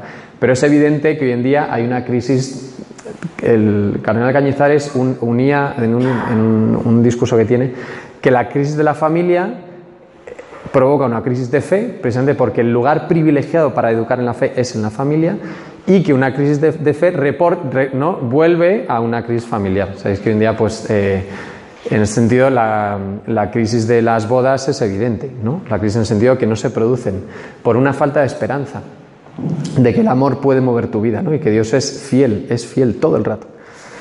Y luego el cardenal Sara tiene también una, eh, él comenta ¿no? que lo más grave que le pasa a Europa es que esto se ha cortado, o sea que esta, esta transmisión de generación en generación hay, hay veces que llega a vías muertas y no se pasa a la siguiente generación. Y entonces es evidente que vivimos un mundo pues muy complicado, muy difícil. Ya no solo mm, por las propuestas culturales, sino por el propio día a día que llevamos, ¿no? que estamos siempre enredados con cosas, que no tenemos tiempo, etcétera, etcétera. Entonces hay tres grandes enemigos de nuestra cultura para educar en la fe, que son el individualismo, que se constata todo el rato, ¿no? Sabéis que en el norte de Europa una de las grandes dificultades que están teniendo a nivel social es la soledad, o sea, de personas que viven, de hecho creo en Gran Bretaña eh, se inaugura el Ministerio de la, Soledad, que es del Ministerio de, San- de Sanidad, porque hay muchísima gente viviendo unipersonalmente en su casa y nadie se preocupa de ellos, no se les atiende, mueren solos y, y no te das cuenta hasta muchos días después, ¿no? Es decir, no tienen unas redes eh, familiares sociales. El individualismo enfría el amor y se carga la familia. Porque la familia que es comunidad, comunión, el, individualismo es yo, yo conmigo, yo conmigo solo, eh, para mí mismo. ¿no? Yo con mi plato, yo como aquí, no hablo con nadie. Se carga los vínculos. Entonces el individualismo, ¿en qué va en contra, digamos, de la educación a la fe? Que la fe es, comunitaria, es expansiva. El relativismo, no hay certezas fundamentales, ¿no? que la- también hay una, hay una crisis aquí de, verdad.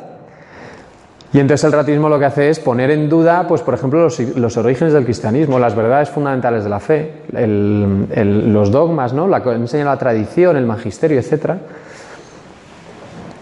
Y el emotivismo, que es considerar la fe como, como un sentimiento, ¿no? como algo que, no sé si habéis escuchado o dicho o vivido alguna vez esta frase, ¿no? que estás ahí delante del Santísimo y dices, "Jo, es que no siento nada, no siento nada, es como que no, no siento nada, Digo, es que esto no, es que no, no, no va de sentir. ¿no? Y esto a los jóvenes les pasa mucho. Entonces van a peregrinación, JMJ, Javierada, tal, y entonces como que vuelven ahí enardecidos y claro, esta, esta em- emoción vivida en, en la amistad, apoyada en la fe, pues claro, llegan las clases, el día a día, entonces remite y es como, "Ah, tengo una crisis de fe, ¿no? porque ya no, ya no siento calorcito en el corazón.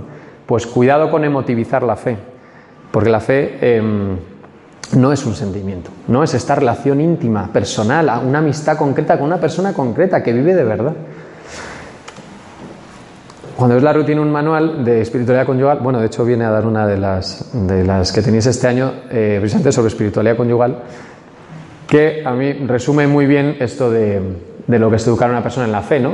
Es introducirla al encuentro personal con Cristo de tal modo que esta amistad se convierta en una interpretación de su vida, de estas luces, y fin último de sus acciones. Por eso no es solo transmitir contenidos que a veces dices, no sé si os ha pasado, que te preguntan cosas los hijos que dices, digamos que teológicamente no tengo ni idea, o sea, yo el otro día, el nuestro de, pues debía tener, fue hace un par de años, Siete años, imaginaos.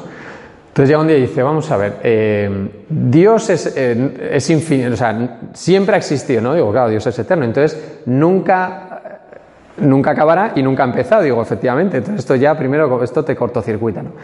Y dice, vale, muy bien, entonces, la Virgen María es nuestra madre, sí, pero es de aquí, quiero decir, nació aquí, ¿no? Sí, entonces, ¿cómo es posible que si Dios es eterno tenga una madre?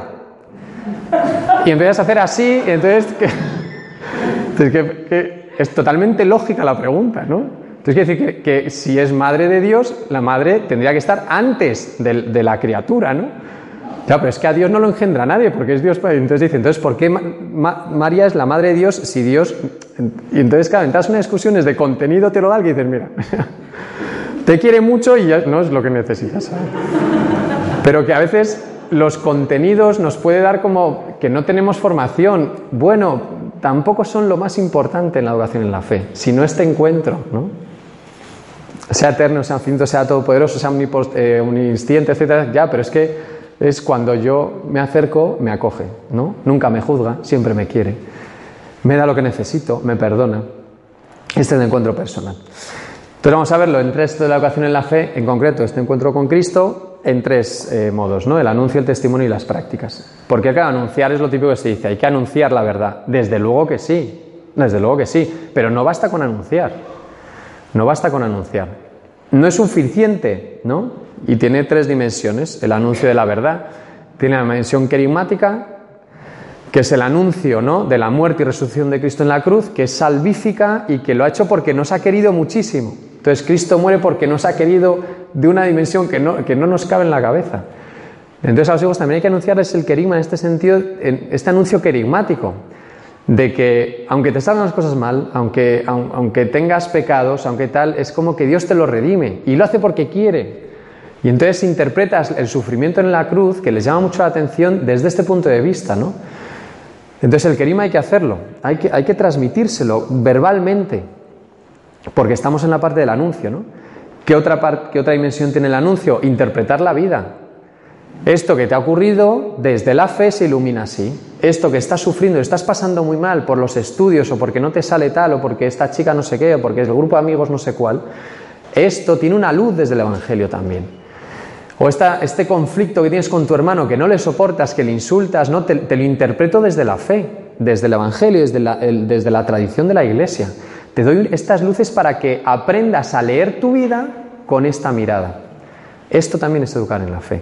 ¿Qué ocurre? Que, a veces no- obviamente no la cogen. Porque claro, tú estás ahí eh, metido en el hoyo, ¿no? Es como tantas veces nos ha dado palabras por un director espiritual o por un sacerdote, por un catequista, por un amigo, que te cuestan aceptar. Y ya, pero es que, tú, es que no sabes lo que es estar aquí. Ya, pero yo esto te, lo te tengo que dar esta respuesta a tu, a tu situación. Y a lo mejor te la aplicas ahora o no, o te ayuda o no. Pero esta palabra también ilumina tu situación. Esto en acompañamiento pasa. eh, o sea, más que dar opiniones nuestras o consejos, muchas veces es que el propio Evangelio es que es tal cual, ¿no? Y entonces traes una cita o, incluso de los, eh, del Antiguo Testamento, ¿no? Y encuentras luces meridianas para tu vida. Yo esto es lo que he vivido, vamos, del rey David, o sea, de tantísimas personas en la historia que hablan de ti. ¿no? Y luego, obviamente, es parte del anuncio estos contenidos de la fe, ¿no? Pues estos dogmas eh, que también a edades adecuadas pues se los puedes ir desplegando, pero desde luego a su, a su nivel, claro, en su conversación. Recursos aquí que están como el Yucat, el tantísima, que ahora han, han reeditado varias, varias ediciones de, de otros ámbitos, ¿no? de doctrina social, etcétera, etcétera. O sea, que respuestas hay. Entonces, si no es como, mira, no lo sé, yo esto no, no, no, no sé contestarte a esto, pero espérate que lo voy a mirar, ¿no? O espérate que mañana te doy una respuesta, o si quieres lo buscamos juntos, o hablamos juntos, o vamos a preguntar a alguien juntos, ¿no? Yo a a, a los nuestros se lo digo, que preguntan cosas, digo, eso, pregúntaselo a, tengo un hermano sacerdote, digo, pregúntaselo a tu tío, ¿no? Cuando le veas, pregúntale exactamente esto y que a mí también me interesa, ¿no? Temas de los, de los novísimos, de la, pues de la muerte, el sufrimiento, ¿no? ¿Cómo, ¿Cómo lo contesta la iglesia? Que a lo mejor a mí, yo no tengo palabras para esto, pero sí puedes tener una vida. Y ahora el anuncio es a tiempo y a destiempo, a tiempo y a destiempo. Por eso he puesto ahí un rayo, como el rayo que no cesa, a tiempo y a destiempo, a tiempo y a destiempo, como lo hizo Jesús en su tiempo, ¿no? La otra, la otra dimensión es el testimonio. Y el testimonio, eh, el testimonio de los padres en la educación en la fe a los hijos es capital. O sea, yo puedo estar anunciando, anunciando la verdad, ya, pero luego, ya, tú mucho de aquí, ¿no? Aquí mucho Alan, ya, pero es que luego mira cómo tratas a tu mujer, o mira cómo, tratas a, cómo me tratas a mí, ¿no? O cuando llega el momento de los conflictos, de que soy un fan del deporte o del fútbol y cuando ese conflicto con el horario de misa, tal, aquí te quiero ver yo, ¿no? O sea, como a ver tu vida, muéstrame tu vida. Y están fichando todo el rato. Pero vamos, aunque tengan 33 años, o sea, todo el rato. Y cuando llegas a la vejez y cuando pasa este acontecimiento súper fuerte en la familia, te, te, sigo mirando porque eres mi referente, ¿no? ¿Qué ocurre con el testigo? ¿Con ¿Quién es el testigo? Pues me he encontrado una cita de Angelo Scola que me ha encantado, porque dice, testigo es aquel que introduce a un tercero en el interior de una lógica, de una relación diádica. Me parece como un, salto ¿no? de lo que es el testimonio, porque uno es testigo de lo que ha visto y dice, yo recibo esto y te lo transmito y lo hago vida, bien. Pero es que esto es mucho más profundo, que es, yo cojo un tercero, que es el educando, y le introduzco en una relación diádica. ¿Entre quién? Entre Cristo y yo. Entonces yo te hablo del, que yo conozco. Te hablo, te muestro y soy testigo de, la relación que tengo yo con él. Pues solo de la amistad, del vínculo personalísimo, etc. ¿no? Entonces, ¿quién es el testigo? Pues el que cumple, digamos, dos cosas. Es el que sabe dar razón de nuestra esperanza, que es la carta de Pedro, de San Pedro, y el que se involucra con sinceridad en la verdad que propone. Este es el testigo, ¿no? ¿De quién te fías? Del que es coherente de vida. Insisto, y además es que a veces, con esto que decíamos antes, de que somos evangelizados, te lo echan en cara, por así decir, ¿no? O te lo, te lo plantan delante, ¿no? Y entonces a veces tienes que reconocer y digo, pues sí, es verdad. Pues esto me equivoca. O es verdad, no he seguido lo que yo tantas veces te he dicho, ¿no? Y entonces dar razones de tu propia precariedad. Y esto en algunas edades es tremendamente educativo. Porque te muestras como quien eres. Ahora, ¿qué este, hay, eh, Franco Nembrini, de hecho, dice que eh, lo que nunca, nunca eh, perdonarán los hijos a los padres es que, seas de fachada. O sea, que me cuentas una cosa y luego me haces otra. O sea, la hipocresía hace un daño tremendo. Ahora, que, que es verdad que no eres perfecto, o sea, que estás intentándolo, que, que, te vuelves a levantar, que pides perdón, que estás ahí. Genial, esto es un genuino. Porque sabes la meta, me tropiezo, me olvido, me da algo el camino, ya, pero es que yo en cuanto puedo vuelvo, en cuanto, ¿no? que me vean que me confieso, que les pido perdón. Pero esta doble, esta doblez, eso, es más que lo ves a la legua. Si habéis tenido, a veces incluso en el trabajo, ¿no? Gente, compañeros de trabajo, incluso amigos, te, alejas, te alejas. Otra cosa que quería decir aquí, lo que eh, se involucra con sinceridad, la verdad que propone es la obediencia, ¿no? Porque es obedecer a Dios, a veces cuesta, pero es lo mejor que podemos hacer porque quieren el mejor bien para nosotros. ¿Sabéis dónde entrena uno la obediencia a la voluntad de Dios? ¿Cómo entreno yo la obediencia a la voluntad de Dios? ¿El qué? obedeciendo en primer caso a mi mujer. Es decir, que se ve en casa que, que yo obedezco, ¿no? Que dice, oye, eh, haces bien, pues aquí estoy para hacer tu voluntad. Y eso es un entrenamiento sub, de verdad, es humillante, porque obedecer implica humillación, porque es pongo en ti mi voluntad. Y, esto va en contra de nuestra propia naturaleza del pecado original. Pongo en ti mi voluntad. Y digo, pues mira, yo esto no lo haría así, o no lo veo, o tal. ¿Tú, tú lo ves? Pues como tú se diga. Y, y además, cuando se toma decisión es blindado, blindado. No, ah, ya te dije yo que ir por esta carretera, o ya te dije yo venir a la playa no era buena, ya te dije, el ya te dije yo es súper lacerante, no, no ayuda a nada, es, pero no lo has asumido, lo haces tuyo. Y pasa a veces que llegan los hijos y dice, eh, nos deja no sé qué. Y entonces dices, mm, espera, que voy a hablarlo con tu madre. Como, ah, siempre le preguntas a mamá antes. ¿De qué te quejas? ¿no? Si esto es muy bueno que lo veas tú. Y además, como son como son, que lo habrán hecho, es como, no, es que me, me ha dicho papá, me ha dicho mamá, que tal, que nos deja. Entonces dices, ah, si te lo ha dicho. Espera, espera, voy a preguntarle primero. No, porque te toman la medida, claro. Pero obedecer y también obedecerles a ellos. Obedecer, obedecer a los hijos es un acto eh, que, implica un servicio. Desde eh, quiero más agua, eh, me he hecho daño, necesito un abrazo, o cuéntame un cuento, hasta tengo que hablar contigo, podemos quedar, hasta, o sea, estoy aquí a tu disposición. ¿Qué necesitas? Que si puedo te lo, te lo cubro, te ayudo, ¿no? Obedecerte a ti en tus demandas, siempre y cuando sea bueno para ti. ¿no? Esto de la obediencia es un tema bastante importante. Bien, entonces digamos, ¿no? Algunas prácticas concretas de educación en la fe, prácticas de educa- educación en la fe en la familia. Bueno, hay mil, o sea, esto ah, es, vale, he cogido creo las más comunes o, digamos las más nucleares, pero luego se explican cantidad de detalles, signos, eh, ¿no? de que esto es que eh, es- está metido en la vida ordinaria. Entonces, tampoco van por orden, bueno, he puesto algunos, ¿no? Desde luego, la educación en la fe pasa por los sacramentos, evidentemente. O sea, no hay fe sin sacramentos, porque son los que te iluminan tu vida cotidiana y además te dan la fuerza para vivir lo que se te ha prometido.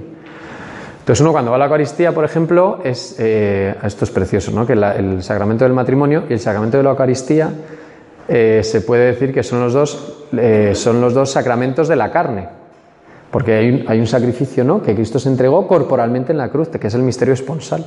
Entonces el matrimonio participa esta esponsalidad en la conyugalidad. Entonces uno cuando va a la Eucaristía recoge, renueva sus promesas, ¿no? su fuerza del Espíritu Santo para cumplir lo que ha prometido, la fidelidad, la unidad, la indisolubilidad, la educación en los hijos, etcétera, etcétera. Se habla de la gracia de Estado, ¿no? de los padres a los hijos, pues se recupera también en la Eucaristía, también desde luego en la confesión. Es importante eh, esta lucha ¿no? de, ir a misa con todos, etcétera. Esto. mm, bueno, pues hay sitios donde uno se siente eh, juzgado, ¿no? Que entras con el batallón, yo esto es totalmente personal, pero vamos, que entras con el batallón y intentas tenerles pues como mejor puedes y además como les conoces, sabes que a este si le aprietas más salta como un muelle.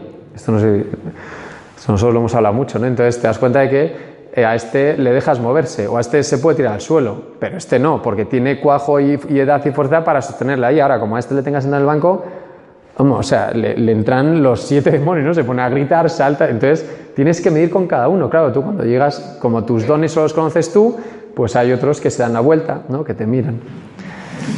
Pero bueno, en fin. Entonces hay que también saber elegir por el bien de la comunidad donde se asisten a estos sacramentos, ¿no? En primer lugar para la propia familia. Yo recuerdo hace muchísimos años eh, en la catedral del Cardenal Rocco, en uno de estos días de la familia, no sé qué, eh, reforzó mucho esto. Uno dice, a misa es, es importantísimo ir juntos, toda la- en la medida de las posibilidades. Hombre, si son unos super bebés y necesitan tal, pero que, que- que se pueda luchar la asistencia al sacramento en comunidad, porque la fe se vive en comunidad, primero en la familia. Y entonces que asistamos a esta lucha que luego dices, no dices, "Jo, no me he enterado de nada, es que no vienes aquí a enterarte. No, me enter- no sé ni qué evangelio, pues luego te lo lees o te lo lees antes. Yo esto lo hice hace un par de domingos, o sea, que sabes que no, no vas a ir, a lo mejor te tiras un rato fuera porque hay uno que está súper desafuera, entonces ese día te lo tienes que sacar y dices, jo, es que no, no he estado. Bueno, has estado aquí. Y Dios, que es un Padre súper bueno, lo que ve es esto, tu precariedad y tu intención y tal, ¿no? Que no has dicho, reniego en mi realidad y me quedo en casa, porque qué vergüenza ir a misa con todos los hijos a la vez. Eso sí que es, joder, te estaba esperando, ¿no? Y me has rechazado. En cambio, no vengo aquí. Entonces puedes leer el Evangelio antes, llegando. Están todos ahí en el coche que no se pueden mover. Entonces ahí, ¿no? Pues hoy va a ser este Evangelio. Te enteras tú, lo explicas un poco como puedas, ¿no? A ver si. Pero uno no viene a misa a enterarse. Yo esto no sé si es muy bueno decirlo o no, pero a mí me ayuda. ¿Por qué? Porque es la. yo- mira, Señor, yo estamos aquí. Estamos aquí. Y así te queremos ahora. Dentro de tres años no lo sé, pero hoy es así. Esto cuando son muy pequeños, ¿no? Cuando son mayores y entran en la adolescencia, esto de la Eucaristía pues a veces tienes que llevar de las orejas, ¿no? Y le ves ahí, o sea, como totalmente enfurecido, sentado en el banco, que desde luego ni se levanta cuando hay que levantarse a escuchar el Evangelio ni nada, no es como, aquí, te traigo a tu hijo, ¿no? O sea, aquí te lo traigo. Ya he hecho bastante con traerle. Es así. Es así. Y, red- y- en la presencia de Cristo Eucaristía, no intercedo por él. Señor, mírale, no, atiéndele, escúchale, mímale, que yo ya no sé qué hacer. Pues estos tiempos también, ¿no? Es a invitaros a reconocernos. Anda que no ha habido. pues que cuando uno piensa en su propia vida dice, madre mía, ¿no? Si conmigo hubieran tirado la toalla, olvídate. Pero que este, esta asistencia a los sacramentos, vivir el domingo como cristianos. Entonces, el domingo a misa, pues ¿por qué? Porque somos cristianos. Nosotros seguimos a Cristo y Cristo dijo, oye, tenéis que estar conmigo y todos los, te voy a dar esto que te ayuda, ¿no?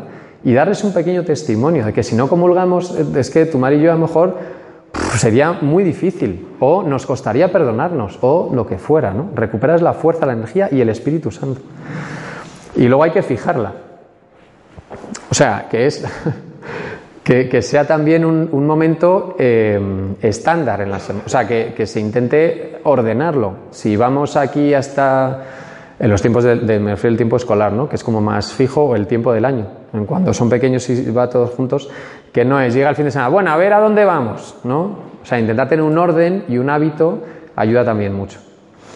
Salva al sagrario, el que, ¿no? que sea, oye, entramos, haces la reflexión, saludas, le has dicho algo, miras Cristo, cuéntale lo que quieras. Bueno, le vas como intentando ¿no? transmitir cosas eh, para que se dé cuenta, para que, para que tome conciencia.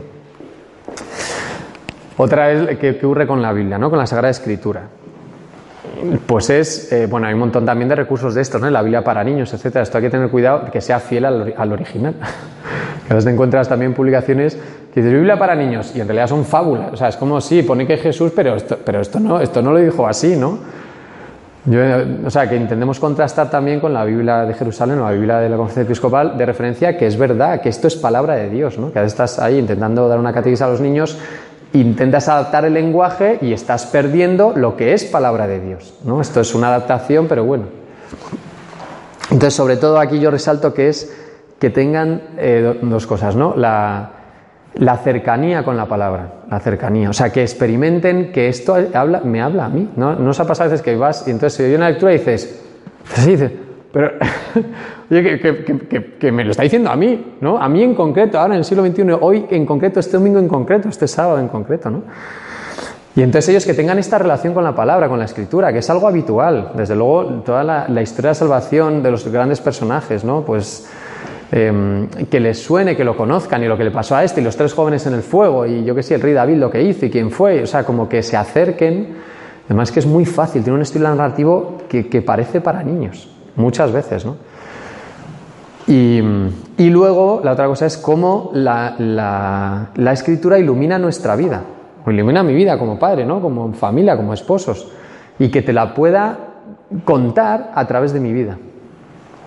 Y todos recordamos frases, ¿no? Citas del Evangelio que es como que son, son ejes de tu vida. Pues contárselo, decírselo, ¿no? Que, compasión, o sea, como cuando eh, le cuentas algo que te ha pasado, que es súper interesante, has visto una peli que te ha encantado y vamos a ver, pues igual, ¿no? O sea, transmitir el gusto, el deseo, el gozo por la escritura, por la luz de la palabra, porque habla de verdad. Aquí también hay toda una... Eh, no sé qué bueno, esto de los oratorios, ¿no? no sé si los conocéis, son buenísimos, son una pasada, ¿no? A mí esta foto me recuerda, yo he asistido a alguno y le dan un beso, o sea, es como este mimo, este cuidado exquisito, ¿no? Por, eh, por la escritura también. Luego, los tiempos litúrgicos, que en el, todo el tema de la iniciación cristiana, de comunión tal, están presentes también, ¿no? No solo acorde a los contenidos de, la fe que se dan según los tiempos litúrgicos, sino también animar a las familias a vivirlos en casa como familia. Desde luego, ¿sabéis cuál es el tiempo, familia, el tiempo litúrgico más fácil para vivirlo, para que en la familia se note? El Adviento, la Navidad, ¿no? Eso está chupado. O sea, es como que por las velas, que solo son cuatro, eh, cuatro domingos, luego la cuaresma ya se te olvida, son tantos que se te olvidan. Pero que todos los tiempos litúrgicos, que es una sabiduría, es un río enorme de gracias de la Iglesia, que es como que me, uno al río este, ¿no? No solo la decoración en casa, sino lo que se, cómo se suele hablar, de qué se suele hablar, qué palabras se suelen eh, comentar. Tiempos especiales o santos especiales, o yo qué sé, mes de mayo, ¿no? El mes de la Virgen. O sea, estos tiempos que la Iglesia marca con fuerza, eh, hacerlos familiares también. Y que se note, que se note. No son el calendario de los chocolates, ¿no? que se lo estampan todo el día uno de Adviento y ya el calendario no vale para nada. Sino que pues la presencia de la figura del niño Jesús, del, Belén, la Navidad, luego la, em, desde luego la cuaresma, el tiempo pascual, que es fiesta, es fiesta y es fiesta de verdad. Y hoy hay chocolate, yo qué sé, y tarta de no sé qué, porque hoy es domingo de Pascua, ¿no? O sea, que trascienda a la cotidianidad de la familia. Yo esta veces lo hago, ¿no? Digo, a ver, ¿sabéis qué día es hoy? Eh, sí, no, tal, pues hoy es San no sé qué, que a lo mejor es eh, un santo muy querido en la familia, pues entonces hoy hemos comprado helados de pues, O sea, que significas algo que es importante para nosotros en su, en su vida, ¿no? Em, que los tiempos sean también para nosotros, como adultos. No esto es cosa de niños, no es que es tiempo para nosotros también. Los signos en la liturgia es evidente. Desde luego, un temazo es la oración. ¿Sabéis que es lo primero que nos solemos quejar en la vida familiar en, en relación a la oración? Que no tenemos tiempo para rezar, ¿no? Que no tenemos tiempo para rezar. Pues eh, no digo hay que encontrar el tiempo, sino hay que encontrar el modo de oración que Dios nos pide en cada momento de, las, de la etapa familiar en la que estamos. Y la, y la- y la oración evoluciona y cambia.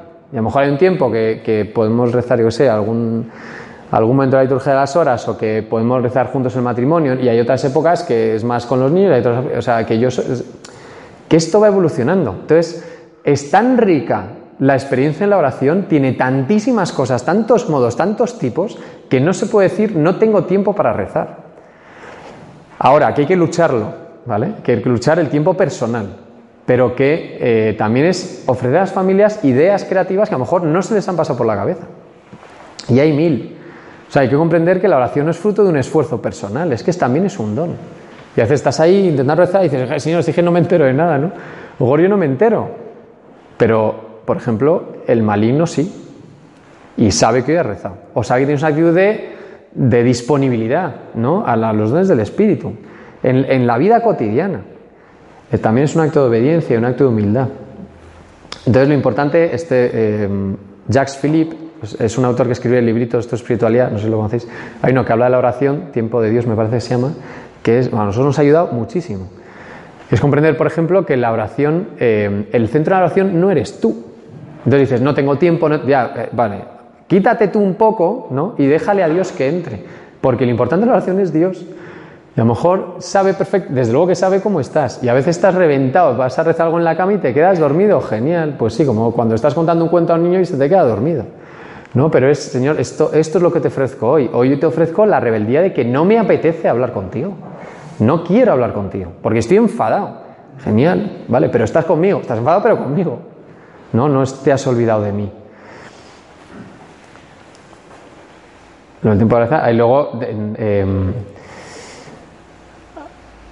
es muy bonito, pongo esta imagen, a mí me ha gustado mucho encontrarla porque em, las bendiciones en la familia son muy buenas, son muy importantes, ¿no? O sea, bendecir a los hijos, por ejemplo, ante- antes de que se vayan a la cama, la que se te ocurra, la que, no sé, algo, algo o, o no, o una cita de la escritura, pero que se sientan como, mm, digamos, puestos en, una, en una cuerda o en una línea que, está, que, es- que les atas con el Padre.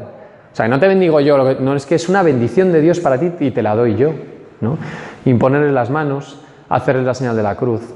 Eh, estos signos son también educar en la fe. Y luego además que te lo reclaman. Pero aunque tengan, yo recuerdo en mi casa el Shema era todo el día un Shema, ¿no? Por ahí por la tarde. Y luego cuando te vas y cuando tienes veintipico años y vas a la universidad y tal y te casas, es como que te sale. O vas en el coche y antes de ir al colegio, bueno, pues siempre hacemos una de María, o antes, de, no sé, te haces la señal de la cruz, o los viajes de verano, pues te encomiendas tal, es como que te sale solo. Estas son las siembras que pones y no sabes cuándo van a dar fruto, pero lo darán. Bueno, habría mucho que la aclaración. Pero vamos, es solo que comprendamos que esto lo podéis transmitir, que no es. Si tengo la, la- la comprensión de que la oración es mm, 20 minutos yo con, con el Señor, ¿no? De, de meditación o de oración silenciosa, oración interior, y no puedes en la vida que llevas, no digas, ya no puedo rezar. No es, ponte las pilas y descubre cómo va a ser ahora tu oración que a lo mejor es en el día a día, en el día a día, en las alegrías, en los sufrimientos, en las incomprensiones. Esto lo ofreces, lo ofreces, lo ofreces, lo ofreces. Señor, esto es para ti, esto es para ti. Eso también es rezar.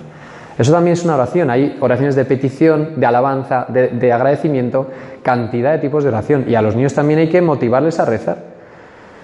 Por ejemplo, la, oración de intercesión la ven evi- evidentemente y luego te preguntan, oye, ¿esto cómo he estado rezando durante un mes de este embarazo, de este tal? Oye, que cómo ha acabado, ¿no? Y te das cuenta de que Dios hace milagros y ellos lo ven y dices, o sea, que la oración es eficaz, totalmente eficaz. No es un paripé. Otra práctica, ¿no? Es desde luego el amor a, mí, a María. Y este verano tuve también un curso de, del que es ahora, eh, creo que es vicario general de Getafe, Javier Mairata, que, decía, ¿no? lo apunté tal cual, dice, lo que siembras en relación con la Virgen no lo arranca nadie. Entonces, pegarles a María es, una cosa preciosa. Bueno, si vais a ver en algún pueblo, tenéis algún pueblo, ¿no? De vamos al pueblo, en los pueblos hay gente que a lo mejor pues no, no hace vida práctica de fe, pero no le toques a su virgen, ¿no? Entonces la virgen de nuestro, entonces la virgen de no sé qué y sale todos los días aunque llueva y entonces paso por la iglesia y entro y le doy un beso, pero a lo mejor luego no asisto a los sacramentos. Pero entonces la, no es que nuestra madre se te mete en el corazón y para echarla, vamos, tienes que vértelas, igual que la madre de verdad. O sea, que, fin, te lleva tapers, ¿no? Cuando te casas o te lava la ropa, te como, mamá, vale, gracias, que ya te puedes. Pues está ahí, ahí, a ver qué quieres, ¿no? Pues ella igual. La a María viene por mil cosas, la consagración, ¿no? pues a la advocación que más, más sensibilidad se tenga, la Virgen del Carmen, el escapulario, el rosario desde luego, o no todo, ¿no? hay gente que dice, no es que no tengo tiempo de rezar todo el rosario, bueno, pues haz lo que ahora se te entrega, que son dos minutos, pues en dos minutos mete lo que puedas, ¿no? Tres Ave María es lo que, lo que fuera. Los sábados de mes hay tantísima riqueza en la iglesia que es como sumarte al, a cualquiera de estas, ¿no? Que se note que es el día de la Virgen, bueno, etcétera. Devociones, aquí tenemos, ¿no? Hemos vivido el centenario de la consagración de España del corazón de Jesús. Eh, no sé si habéis podido ir al cerro, pero vamos. Eh, hay muchísimas devociones, no solo populares, sino que esta es nuestra devoción. O sea, podemos forjar una devoción en nuestra propia familia, pero va, vale a cualquier edad. O sea, si descubrís, nosotros nos pasó, por ejemplo, con santos Luis y Celia, que eran, son, bueno, son los padres de Santa Teresita de Lisieux, y entonces cuando los descubres es como, ¿cómo he estado tanto tiempo ¿no? sin, sin tener ni idea de que esto existía? Bueno, los, los, canonizaron hace tres o cuatro años. Pero que hay, hay devociones que, que los, o en un retiro alguien te habla y entonces descubres un santo que es que de repente es el, el, patrón de tu familia, pues mételo, pero tal cual ahora, ¿no? No hace falta esperar. Las jaculatorias, el Jesús confío en ti, confío en o sea, tantísimas cosas que, que son incluso musitadas, ¿no? Eh, susurrando, que luego te nacen, en los momentos más difíciles te vienen, por ejemplo, trozos de salmos a la cabeza, porque Dios también habla así. Y luego acabo con eh, las fiestas familiares. ¿Por qué? Porque también están teñidas de esto. O sea, cómo montamos un cumpleaños también está teñido de, la vivencia de la fe en la familia. ¿Sabéis qué es lo más importante en un cumpleaños? De hecho, ¿qué es lo que se celebra cuando celebras un cumpleaños en familia? No solo que este cumpleaños. El bien que es el otro para los demás. Es decir, celebramos que tu presencia aquí es una maravilla.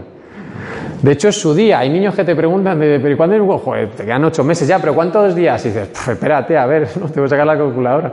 ¿Y ahora cuánto qué? Son los protagonistas. No solo de los aparejos, de los regalos, de los globos, de la tarta, sino porque celebro que, es, que, que gracias a Dios, doy gracias a Dios por ti, por tu vida, aunque me traigas de cabeza, ¿no?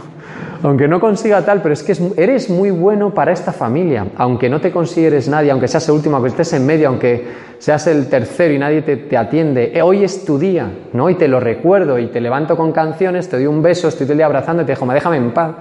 Pero te hago ver que el bien que, que es tu vida nos viene dada y gracias a Dios te tenemos aquí. Esto es un cumpleaños. Por eso los cumpleaños, cuando son hasta la primera década de los niños, no es improvisado.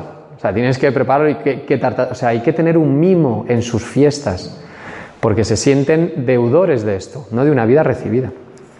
Pero pasa todo aniversarios, aniversarios de boda, aniversarios de, de fallecimientos, de defunciones, eh, memorias familiares, tradiciones, cualquier cosa. Cualquier cosa es buena para darle este matiz, ¿no? de dar gracias. Dar gracias, yo creo que es la principal misión de las fiestas, dar gracias. Por ejemplo, de personas que ya no están y las seguimos recordando, ¿no? Gracias por su vida, porque interceden ahora por nosotros, tantísimas cosas, ¿no? Entonces, resumen de todo esto, de la, presencia, de la, de la vida permanente, de la educación permanente en la fe, que son cosas que jalonan, se dice así, la vida ordinaria. Nos vamos a hacer un hueco y ahora educamos en la fe. No, no, esto es 24 horas. Por eso también eh, a veces lo perdemos de vista, ¿no? porque estamos cansados o lo que sea, pero hay que sembrar, hay que sembrar, hay que sembrar.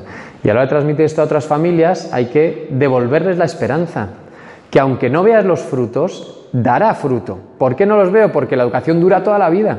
Entonces hay cosas que no veré yo, que ya me contarán luego cuando lleguemos allí, ¿no? Que me harán las gracias por cosas que un día hice, pues yo qué sé, solté esto en casa un día y bueno, pues gracias a que aquello lo dijiste, ¿no? No sé, se te reportarán las bendiciones. Muy bien. Bueno, yo llego hasta aquí, son y 27. Entonces tenemos unos, unos minutillos y alguno, pues igual que antes, ¿no? Me reservo la última diapositiva. Si queréis comentar algo, alguna cuestión, alguna pregunta, algún pequeño coloquio. Sí.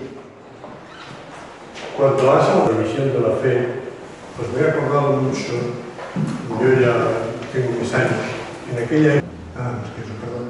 Nada, nada, desde luego no nada más que aportar. O sea, yo sí que efectivamente me he encontrado, ¿no? preparando esto y luego viviéndolo a nivel familiar y viendo otras familias, etcétera, que ciertamente la palabra de la parábola de la roca, de la casa sobre la roca, es meridiana. O sea, si eso no está, todo esto es papel mojado. Son prácticas, no son como, bueno, pues, no sé, buenismos o normativismos o tal. Pero es que, sin, es que sin Cristo la casa no se construye, no se construye. Está hueca de sentido, de contenido, de, de intensidad, de iluminación, etcétera, etcétera. Por eso la primera gran tarea que tenemos en la educación en la familia, de la fe en la familia es ¿y yo qué? ¿Y yo qué? Yo personalmente qué? ¿Nosotros conyugalmente qué? Nosotros, ¿no? Como comunidad de fe qué? Y nosotros luego ya nuestros hijos qué? Que a veces nos preocupamos mucho por cómo están nuestros hijos o cómo están nuestros educandos o nuestros catecúmenos y nos volcamos tanto en los demás que, nos, nosotros nos perdemos nosotros. Entonces es ciego, guías ciegos que guían a otros ciegos. Por eso hay que volver constantemente a la fuente, a, a, la comunidad de fe que tengáis, o a la parroquia que tengáis, o a la oración. Es como, es en primer lugar, en primer lugar. Estoy, vamos, te agradezco la conclusión final, porque este es, el, este es la meta, ¿no? Ser otro con Cristo.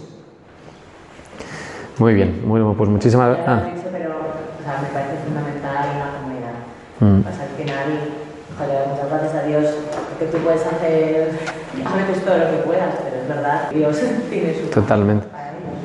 Entonces, no perder la fe. O sea, ¿qué es no perder la fe? Es que nunca dudes de que Dios es fiel en lo que promete. Que nunca dudes de la fidelidad de Dios, del amor de Dios. Esto, dudar de esto, te, ya te quedas sin vida. O sea, es que tiras la toalla totalmente. No, y recalco, es verdad, no es lo importante que es vivir con otros. Vivir con otros. Mucho más es verdad que en el mundo que vivimos, que es súper hostil a veces, es encontrar una energía y una fuerza en otros como yo. Y para los hijos, cuando tienen ya cierta edad, ver que no, que es que, lo, que, estamos de la olla en mi casa o es que a mi padre se les ha ido y hacen cosas súper raras, no es que darles otros adultos intermediarios de referentes también, no que te sustituyan, pero sí que vean, que yo qué sé, que vean otra gente normal y qué tal, que hacen lo mismo que tú, que viven como tú, que no es un bicho raro, ¿no?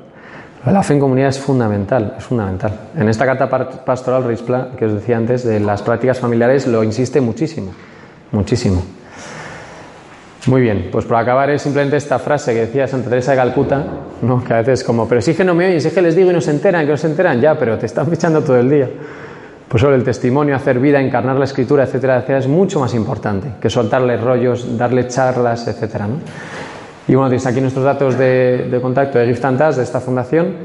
Eh, y yo, vamos, a agradeceros, desde luego, el interés, la atención, el, también las intervenciones me ayudan muchísimo a seguir creciendo, a seguir caminando y que desde luego en esta escuela de acompañamiento y que, que, que tenéis que no tiréis la toalla. Que ánimo, que hay esperanza. Muchas gracias.